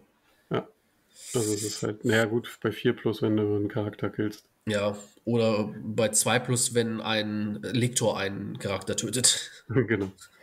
Aber es ist halt wirklich, Ja, dafür ist der, ist der Lektor einfach nicht gut oder nicht stark genug, um irgendwas halt zu one-shotten, so richtig, ne? und gefühlt gibt es aktuell sehr, sehr viele Armeen, die nicht mal Einheiten-Champions großartig haben. Ja. Ändert sich vielleicht mit dem neuen Chaos-Buch wieder, aber wer hat das noch? Ja, El Elder haben das, die haben ihre, ihre Exarchen, aber die töten dich halt im Normalfall. ja, Ja, also wirklich ist auch, auch ich glaube, es gibt wenig Situationen, wo man das, oder nahezu gar keine Situation, wo man das mitnimmt. ja. Ich habe einen Bekannten, den kennst du ja auch, Uwe, der schwört auf dieses äh, Secondary. Ich bin da noch nicht überzeugt von. Joe. Aber Ja, das, das ist ja der Kodex wieder, ne? Du kannst halt wirklich flexibel spielen und einfach alles ausprobieren. Okay, dann zum Abschluss des Podcastes kommen wir nochmal zu einer positiven äh, Nachricht und äh, den Datasheets. Ähm, zusätzlich zu den Synapsenfähigkeiten, die wir schon genannt haben, gibt es noch weitere Sonderregeln, die diese Datasheets haben können. Zum Beispiel Schatten im Warp. Mhm. Das ist eine Aura. Ähm, und alle äh, Kreaturen, die diese Sonderregel haben, ähm, haben eine 18 Zoll Aura, in der feindliche Psioniker eins von ihrem Psi-Test abziehen müssen und immer wenn sie ähm, Gefahren des Warp erleiden, erleiden sie eine zusätzliche tödliche Wunde. Ja. Und im Grunde haben alle Synapsenkreaturen auch Schatten im Warp. Genau. Dann die, die schwärmenden Massen, Wimmelnden Massen. Wimmel. Ähm, das ist gerade so für die kleinen Kreaturen ähm, wie Ganten. Ganten, genau. Gargoyles. Sowas, genau. Die ähm, können noch ein bisschen weiter nahkämpfen als normal, denn die dürfen auch in zweieinhalb Zoll zu fe- feindlichen Modellen zuschlagen, wenn sie, aber trotzdem brauchen sie eigene Modelle natürlich in Engagement Range. Ja. Also damit kriege ich, weiß ich nicht, aus meiner 30er Ganteneinheit kriege ich noch mal ein paar mehr Attacken raus. Und dann gibt es noch den Tod von unten. Oh. Oder aus der Tiefe. Tod von unten. der ist wirklich tot von unten. Tod von unten. Ich hätte es tot aus der Tiefe, glaube ich, übersetzt. Also egal. Ähm, das ist im Prinzip die Fähigkeit, um Einheiten mit dieser Sonderregel zu schocken. Genau. Nur, dass sie keine Flügel haben, sondern sich hochbuddeln. Genau, wie wir es aus StarCraft kennen. Genau. Ja, dann sind wir schon bei den Datasheets, wie gesagt. Ja. Ähm, der Gast hat wie immer den Vortritt. Welches Datasheet, ich glaube, wir haben es heute schon angesprochen, aber welches Datasheet ist das, das sozusagen als erstes in deiner Armeeauswahl landet? Wollen wir es reich direkt machen? Wollen wir gleich ja, den Hammer rausholen? Okay, holen wir gleich mal den Hammer raus. Ähm, ja, den Malesaptor. Ja. Es ist, glaube ich, äh, das der Hot Shit aktuell bei den Tyranniden. Ähm, 170 Punkte für einen Psioniker mit einer Achterbewegung, kann ganz gut kämpfen mit KG3, zu den Attacken komme ich gleich noch, hat ähm, Stärke 7, Widerstand 8, warum auch immer, 15 Lebenspunkte, 3 Attacken, Moralwert 9, äh, Moralwert 10 und einen 3 Rüstungswurf. Äh, hat im Grunde, wie viele Monster, zwei Nahkampfprofile. Äh, Einmal drei Attacken mit Stärke 10, minus 4, 2 wie 3 Schaden oder sechs Attacken, minus 3, 2 Schaden. Aber das macht ja nicht so interessant. Ja, er hat noch eine Bootladung Sonderregel. Eine was? Eine Bootladung Sonderregel. Eine, ja, genau, eine Bootladung Sonderregel. Genau. Äh, erstmal hat er einen vierer Rettungswurf, äh, wie, wie die meisten Synapsenkreaturen, beziehungsweise die, die äh, Psioniker-Synapsenkreaturen. Ähm, er hat eine eigene Psi-Aktion, die er ausführen kann. Und zwar ist das eine Psi-Aktion, äh, das ist noch das Uninteressantere, wir kommen gleich zu den Interessanteren, aber wir machen erstmal das Uninteressante. Warp Charge 6, ähm, kannst das ausführen äh, in deiner Psi-Phase, logischerweise. Äh, wenn du das abgeschlossen hast, dann wird das Diffusionsfeld aktiviert, das ist eine 6 Zoll Aura. Und gegen alle Einheiten, die in diese 6 Zoll Aura sind, ähm, wird, wird eins vom Stärkewert der Attacke abgezogen von Fernkampfattacken. Also sozusagen eine Schutzaura. Alles, was auf diese Einheiten schießt, die sich innerhalb von 6 Zoll dann um ihn befinden, kriegt minus genau. 1 Stärke. Habe ich auch noch nie eingesetzt, wenn ich ehrlich bin. Ist vielleicht gut, aber habe ich tatsächlich noch nie gebraucht. Ich nutze lieber eher offensiv. Also für Tau ist es zum Beispiel unangenehm, hm. wenn ich denke, oh, mit meinen ganzen Stärke 8 Plasmagewehren schieße ich in deine drei Malezeptoren, die da auf einem Haufen stehe, und dann wohne ich auf einmal nur noch auf die fünf ja. statt auf die vier. Ja, das stimmt. Ja. Und du musst es nur einmal machen. Also eine ja. davon muss es ja nur machen, die anderen beiden genau. können ja davon dann profitieren. Davon, ja. ja. Ähm, da natürlich sein, sein Death Throat, sein Todeskampf bei einer 6 plus äh, in 6 Zoll W3 Mortal Wounds. Und jetzt kommen wir zu dem ganz interessanten Scheiß. Der Malesaptor hat nämlich eine Fähigkeit, die nennt sich psionische Überladung.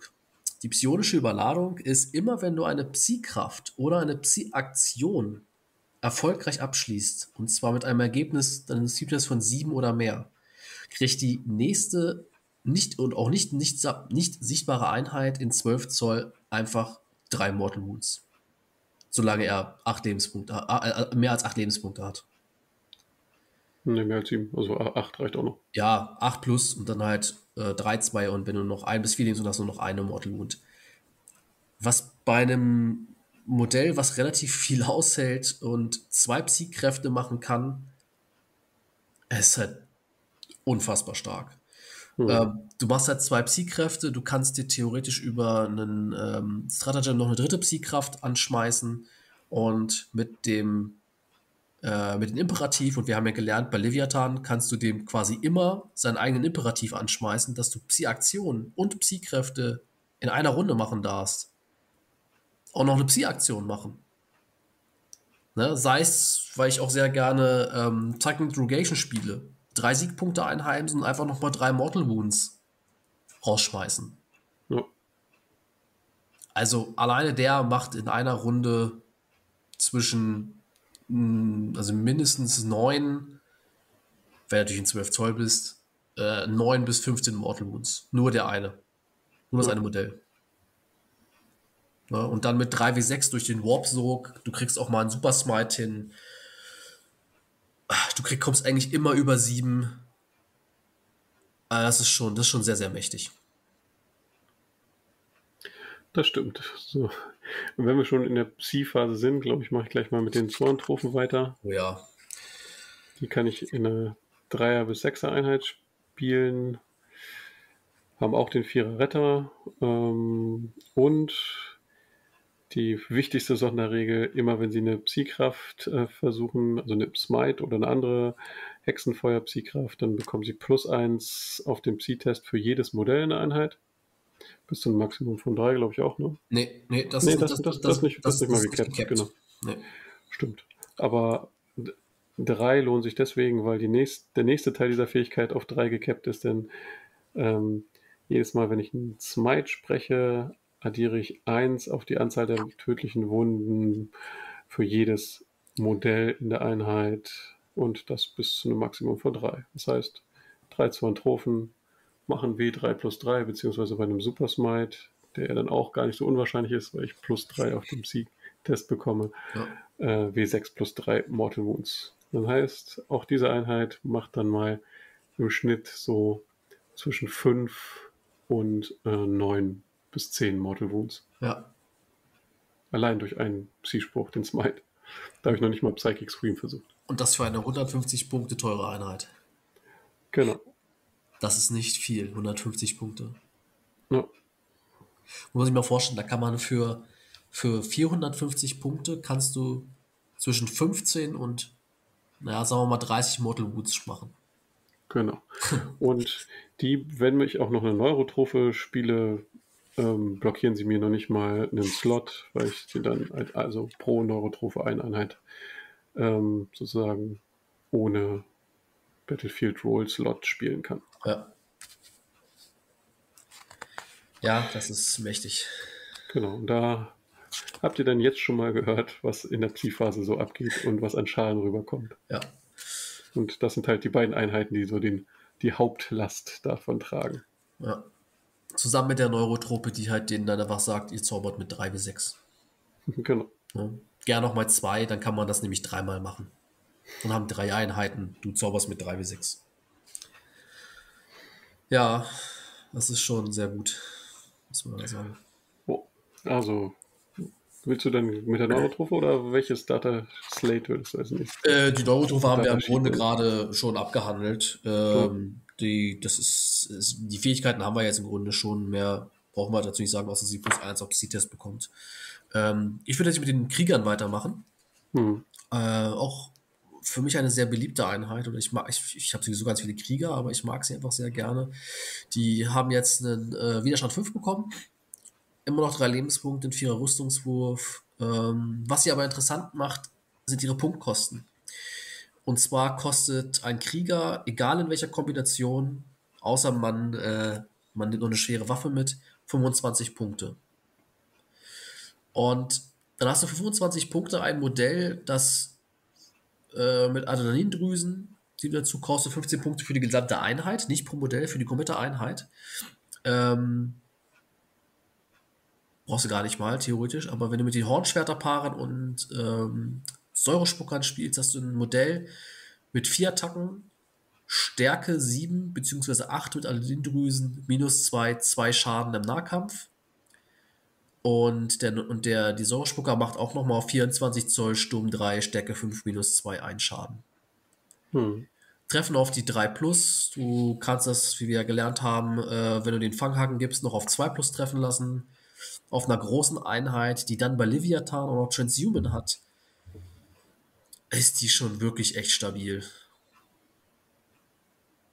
Da packt man überall noch eine, noch eine Biozidkanone rein für Sturm W3, Stärke 8, minus 3, 2 Schaden, explosiv und du hast dann eine sehr flexible, mit 6 bis 7 Zoll schnelle Einheit.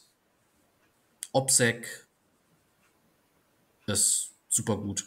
Ja, gerade natürlich auch noch OPSEC haben, ist, ist Ja. das halt wirklich eine ganz gute Wahl. Ja, Ich glaube, ich würde dann auch mit der nächsten OPSEC-Einheit, die man wahrscheinlich noch am ehesten bei den Tyranniden sieht, weitermachen und das sind die Gargoyles. ja, Ähm, die sind halt nur unwesentlich teurer als äh, Hormaganten und Thermaganten.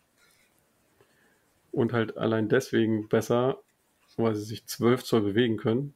ja, Gut, Hormaganten haben auch 10 Zoll, aber trotzdem finde ich die Gargoyle immer noch besser. 12 Ja. zu bewegen, Fly, White Fly, ne? Genau. genau.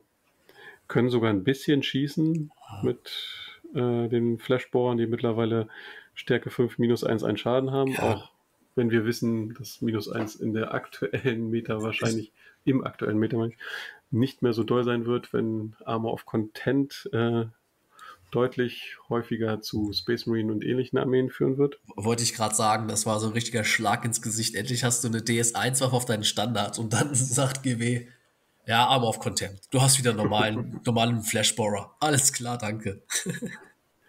Ja, es gibt, es gibt noch ein paar Armeen im Meta, die Ja. das minus 1 noch wehtut. Ja, das, aber das, das ist schon richtig. Nein, ist alles gut. Ich, äh, minus 1 ist trotzdem nett. Genau. Und halt diesen schnell, günstig, flexibel, von daher. Ja, definitiv. Allein mit OPSEC. Genau. Und halt auch eine der Infanterieeinheiten für die Aktion, Ja, da sie halt fix überall hinkommen. du meinst, um die Sporenknoten zu setzen. Zum Beispiel. Ich meine, die, die sterben genauso schnell, wie sie sich bewegen, aber Ja, Sechser Rüstungswurf ist Widerstand 3. wie gesagt, sind, sind nicht allzu teuer. Also die Einheit kostet 80 Punkte mit 10er. Ja, 80 Punkte, ja. Auf jeden Fall man- machbar. Man könnte sie als 20er Einheit spielen, ich wüsste jetzt aber nicht, warum man das tun sollte. Also ich spiele drei Zehner und damit bin ich äh, mehr als glücklich. Ja. Okay.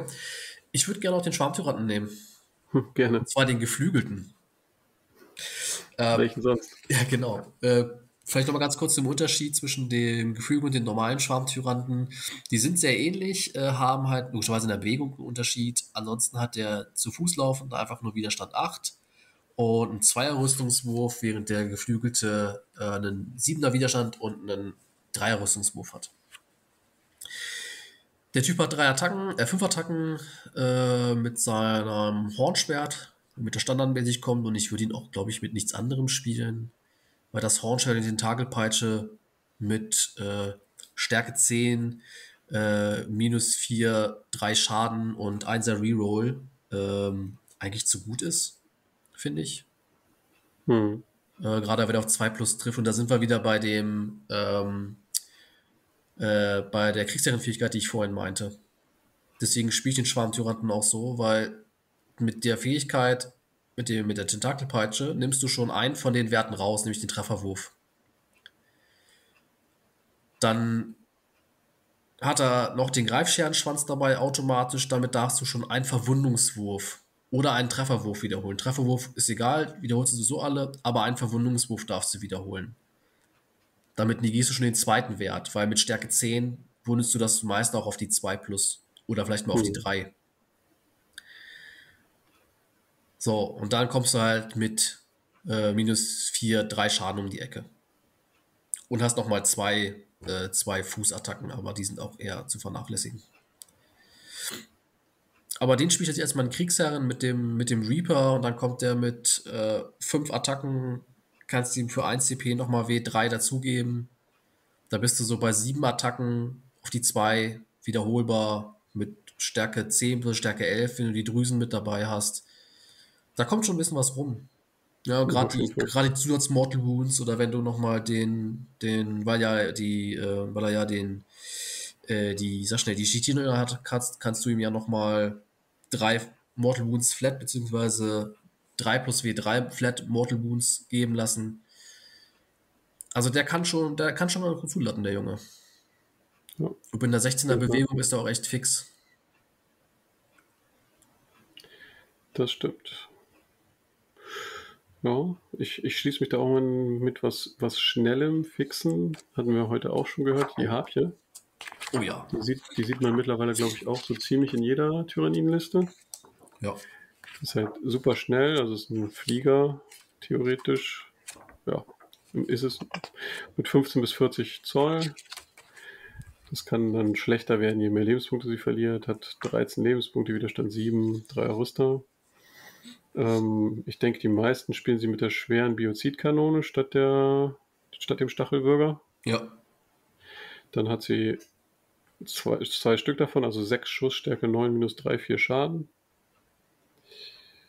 Das macht schon dazu noch die Stachelsalve, 24 Zoll, 8, 8 Schuss, Stärke 5, minus 1, 1. Dann hat sie noch die Sporenminenzyste, also wenn sie in der Bewegungsphase geflogen ist, darf sie sich entweder eine Einheit aussuchen, über die sie geflogen ist, oder einen Punkt auf dem Schlachtfeld, über den sie geflogen ist. Wählt sie eine Einheit, wirft sie 6W6 für jedes Fahrzeug oder Monster in der Einheit oder 1W6 für jedes Modell in der Einheit bis maximal 10 W6. Ja. Und für jede 4 Plus gibt es eine Mortal Wound. Und wenn man einen Punkt auf dem Schlachtfeld wählt, ähm, dann darf man eine Einheit von drei Sporenminen dort platzieren, ähm, 6 Zoll von feindlichen Einheiten entfernt und innerhalb von 1 Zoll vom ausgewählten Punkt. Und diese Einheit kostet auch ähm, im Matchplay keine Verstärkungspunkte. Genau. Genau, dann hat es die klassischen Flieger-Sonderregeln, also schwer zu treffen, minus 1 von den Trefferwürfen abziehen. Dann halt diese normale Bewegung, also ich darf am Anfang mich 90 Grad drehen, dann fliege ich geradeaus. Hm, nein, das ist nicht korrekt. Nein? Du darfst dich zweimal drehen. Ach, die das so Das ist, das ist wie bei den, äh, wie bei den AdMac-Fliegern. Nee, bei den AdMac Elder? Nee, du wieder bei den AdMac-Flieger. Du darfst dich am Anfang 90 Grad drehen und irgendwann einmal während deiner Bewegung nochmal um 90 Grad. Okay, Das heißt, du also- könntest dich 90 Grad drehen, 15 Zoll fliegen, dich nochmal drehen und dann weiter fliegen. Okay, das ist ja nochmal deutlich flexibler. Ja. Dann kann das Ding auch in den Hover-Modus gehen, hat dann nur noch 15 Zoll Bewegung, aber verliert dann halt auch, verliert dann zwar diese ganzen Sonderregeln von Fliegern, aber bekommt dann halt die klassischen, also kann, kann dann, muss sich dann nicht mehr bewegen und kann dann auch Bodenziele, glaube ich, sogar angreifen. Genau, du kannst das Wohnziel angreifen, aber du bist jetzt so beweglich, eigentlich brauchst du es nicht. Das stimmt. Dann kann das Ding auch explodieren oder hier sind es dann halt im Tode noch die letzten Zuckungen raushauen. Und ähm, solange du nicht äh, im Hover bist, darfst du halt auch nur Aircrafts angreifen oder und äh, kann, kannst halt auch selber nur von Fly-Units angegriffen werden. Ja. Ja, ist, glaube ich, auch immer eine, ist da, glaube ich, in fast allen Listen gesetzt. Genau. Für Engage oder so. Gerade weil du sie am Ende des, des Turns einfach hochnehmen kannst. Ja, war das. Und wie gesagt, die Scored Engage als Einzelmodell, weil es halt ein Monster ist. Ja. Und kann halt auch noch einigermaßen gut schießen. Also mit vollen Lebenspunkten trifft sie auch auf die drei. Und die schwere Kanone ist schon ganz schön unangenehm. Ja. Auch mit minus 1 Damage ist das, machst du immer noch drei Schaden. Das ist schon okay. Das Ja. stimmt. Hast du noch was für uns? Äh, ich würde äh, noch den Kreischer-Killer nochmal hervorheben. die, die Leute, die mich kennen, wissen, dass ich sehr Carnifex-affin bin.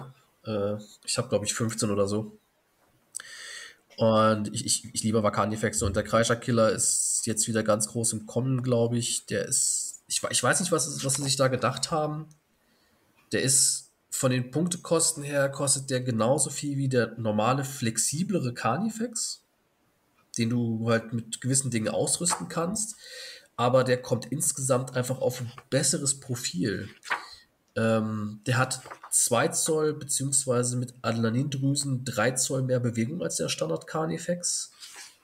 Äh, hat statt vier Attacken, beziehungsweise ich glaube sechs Attacken kann der normale Carnifex kriegen, hat der von Haus aus schon 10 Attacken. Wenn er angreift oder, oder heroisch interveniert, 11 Attacken mit dem Widerstand 7 oder 2er Hose.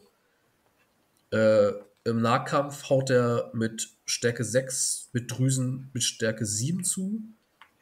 Äh, mit, für minus 3, 3 und hat halt noch auf 18 Zoll eine Sturm W6, Stärke 8, minus 4, 1, explosiv. Hm. Schusswaffe. Hat immer minus 1 Damage. Äh, kriegt, wenn er angreift, immer eine Attacke dazu oder heroisch interveniert.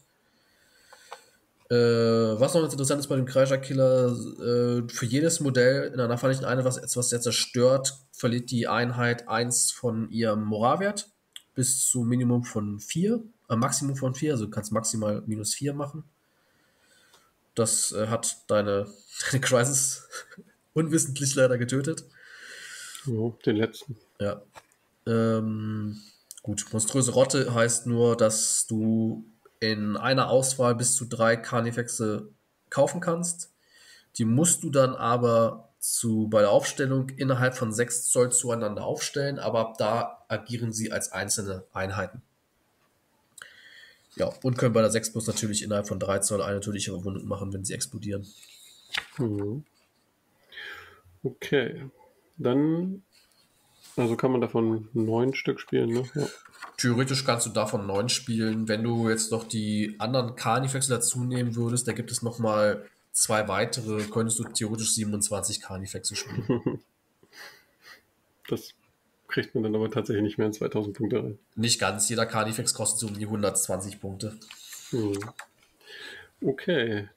Dann auch, äh, wenn ich sehe, wie weit die Zeit schon fortgeschritten ist. Ja. Wir haben schon gut geredet über den Kodex. Noch eine Frage. Warum spielt man 10 Tyrannocytes? 10 Tyrannocytes. Äh, das das habe ich mich auch gefragt. Ich habe die Liste neulich gesehen im Discord vom Target Priority. Und ähm, ich, äh, ich habe es mir so erschlossen, ähm, dass die, dass, dass die OPSEC haben. Die Tyrannocytes haben OPSEC. Echt? Ja. Ähm, habe ich so rausgelesen. Ich weiß aber selber noch nicht genau warum. Seht es mir nach. Äh, das habe ich erst heute Morgen äh, im Discord gesehen und habe mich gefragt, warum spielt man 10 Tyrannocytes?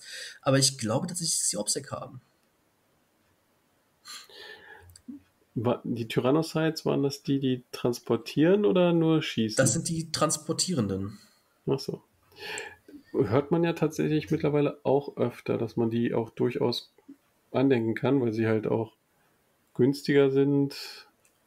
Ähm, was heißt günstiger? Besser auf jeden Fall, günstiger sind sie nicht, aber besser als, als so ein Standard Drop-Pod.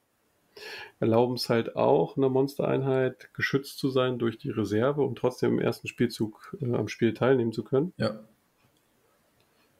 Mhm. Mhm. Gut, sie können auch relativ gut schießen. Ne? Sie haben halt ja. äh, fünf, fünf, im Grunde haben sie fünf Biozidkanonen dabei äh, die alle Sturm W3 Stärke 8 minus 3, 2 haben. Gut, die schießen nur auf die 5, aber jeder davon hat 5 Stück dabei. Ja, das heißt also im Schnitt W3 Treffer. Ja, haben 15 Lebenspunkte. Nee, mehr sogar, Entschuldigung mehr. Äh, Im Schnitt 5, ja, ja. W3 ist halt das Problem. Ja, ne? das ist gut, wenn du rechnest, zwei, vielleicht 8 Schuss. Schuss ja. Acht, ja, wenn du so zwischen 8 bis 10, sagen wir mal 9, so im, im Mittel 9. Im, Mittel sind es 10, W3 ja, sind 2 im Schnitt. Ja, 10 Schuss. Ja, sagen wir mal, läuft schlecht, du machst so 9 Schuss. Drei Treffer. Drei Treffer. Naja, gut, aber wenn du davon genug spielst. Richtig. Ja. Auf einmal 30 Treffer mit Stärke 8 minus 3, 2 Schaden. Ja, explosiv. So 4 15 Lebenspunkte. Gar nicht so schlecht. Mit 6, mit 6 Attacken, mit Stärke 7 minus 2, 2. Und du kannst ja theoretisch noch was reinstellen. Ja. ja, du kannst ja, wenn du die Punkte noch frei hast, ich habe das, äh, Caillou hatte das, glaube ich, in einem, irgendeinem Podcast erwähnt, ich glaube, über den Breaking Heads. Ja. Ähm, einfach mal zu einen Trophen reinsetzen oder mal eine Saptor reinsetzen. Das, der große Nachteil bei Manasaptor sind ja die 12 Zoll Reichweite auf die nächste Einheit. Ja, aber dann lässt er das Tyrannocyte aussteigen und dann kannst du es dir quasi auch aussuchen, wo die Mortal Wounds reingehen.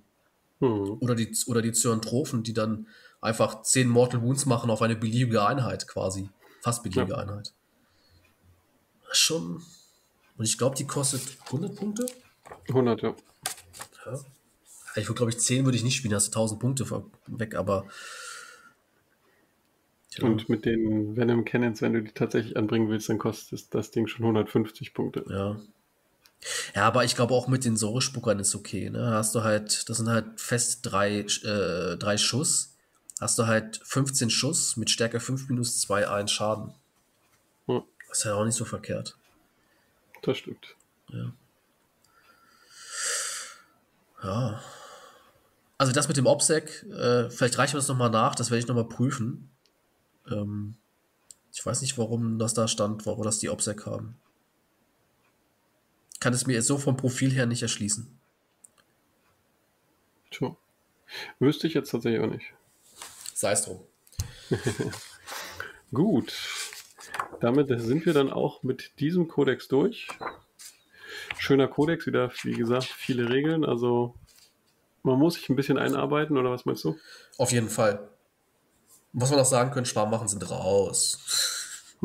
ja. Ihr braucht keine Angst mehr vor Schwarmwachen haben. Schaut auf Ebay, da gibt es im Moment massenhaft Schwarmwachen zu kaufen. also falls ihr euch auf den nächsten Kodex vorbereiten wollt, wo die wieder gut sind, kauft jetzt Schwarmwachen auf Ebay. Richtig, jetzt ist die Zeit. Genau. Von daher, also von einer, ja, im Prinzip fast schon Beschussarmee, so in der Iteration des letzten Codex, bevor die ähm, Crusher Stampede kam, ist es dann jetzt doch wieder eher in Richtung Nahkampf tendiert, oder? Äh, für mich auf jeden Fall.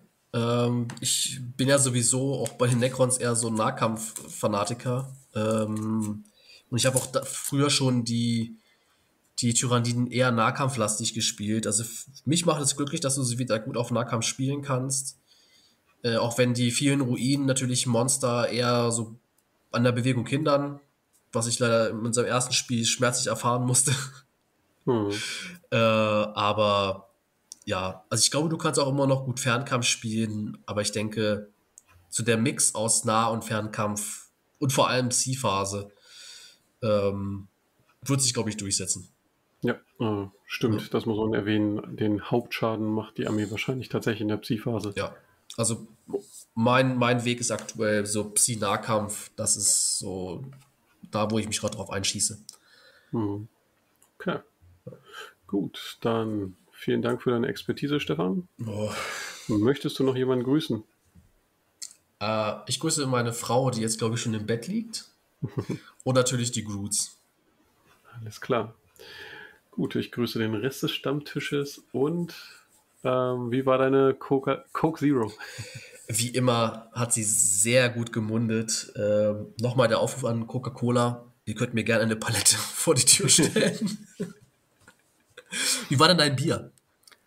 Äh, gar nicht schlecht. Also es hat sich so, im, so, so nebenbei gut weggetrunken. Also normalerweise behalte ich mir immer noch einen Schluck auf, um am Ende nochmal den direkt, direkten Geschmack zu haben, wenn ich was darüber zu sage. Das Bier war schon vor einer halben bis dreiviertel Stunde leer. Ähm, ist ähm, ganz interessant. Also jetzt nicht, nicht nichts, was, was, was jetzt einen riesigen Wow-Effekt hat, dass man sagt, oh, das bleibt im Gedächtnis, aber was, was man sehr, sehr gut so nebenbei als Bier trinken kann. Ist auch relativ leicht, hat nur dreieinhalb Prozent gegenüber den, was ich zuletzt getrunken habe und ähm, ja, steht auch leicht spritzig, obergärig, kann ich tatsächlich so bestätigen. Also ein schönes Bier zum Nebenbei trinken, ähm, leichte, leichte Raucharomen. Ähm, das Gretzer von Kambas Bierlegenden. Also du meinst, wir sollten mal anfragen, ob die uns für unser nächstes Turnier sponsern wollen? Ja, ein Biersponsor wäre nicht schlecht. Ne? Oder, wir, oder wir, kaufen einfach ein paar Flaschen ein oder so. Genau wenn ich da so an das Saarstedt-Turnier, das Tech-Team-Turnier von vor Jahren zurückdenke, da ist teilweise schon sehr viel Bier geflossen. Zu, zu unserem Glück vielleicht. aber, aber diese Erfahrung hat ja äh, André, schöne Grüße, äh, auch gemacht äh, in, in Österreich auf dem Alpine Cup. Ähm, er hat uns ja währenddessen immer kulinarische Bilder geschickt äh, und ich glaube, jedes zweite Bild war irgendwie eine Flasche oder ein Becher mit Bier. Vielleicht auch, weil er in den ersten zwei Runden von Codes Todes ordentlich weggeklatscht wurde. Äh, Pre-Data Slate. Ja. Aber ich denke, äh, das hat er wieder verwunden und demnächst fahren wir nach Herford. Ich glaube, das wird auch was, eine lustige Tour. Da spielt es auch die Tyrannin, nicht wahr? Genau, da werde ich äh, die Tyrannin spielen, nachdem ich in Hannover eher, gut, da hatte ich wenig Erfahrung, da hatte ich nur zwei Testspiele gemacht, äh, eher nicht so gut abgeschnitten habe. Ich glaube, Platz 9 war ich Neunter? Hm. Ich glaube Neunter. Ganz weit abgeschlagen leider. Ähm, ich will zumindest ins Mittelfeld kommen. Von aktuell 17 Leuten. Alles klar, dann drücken wir die Daumen. Und ja, dann bleibt uns nur noch zu sagen, tschö mit Ö, ciao mit Au und bye mit Ei. Reingehauen.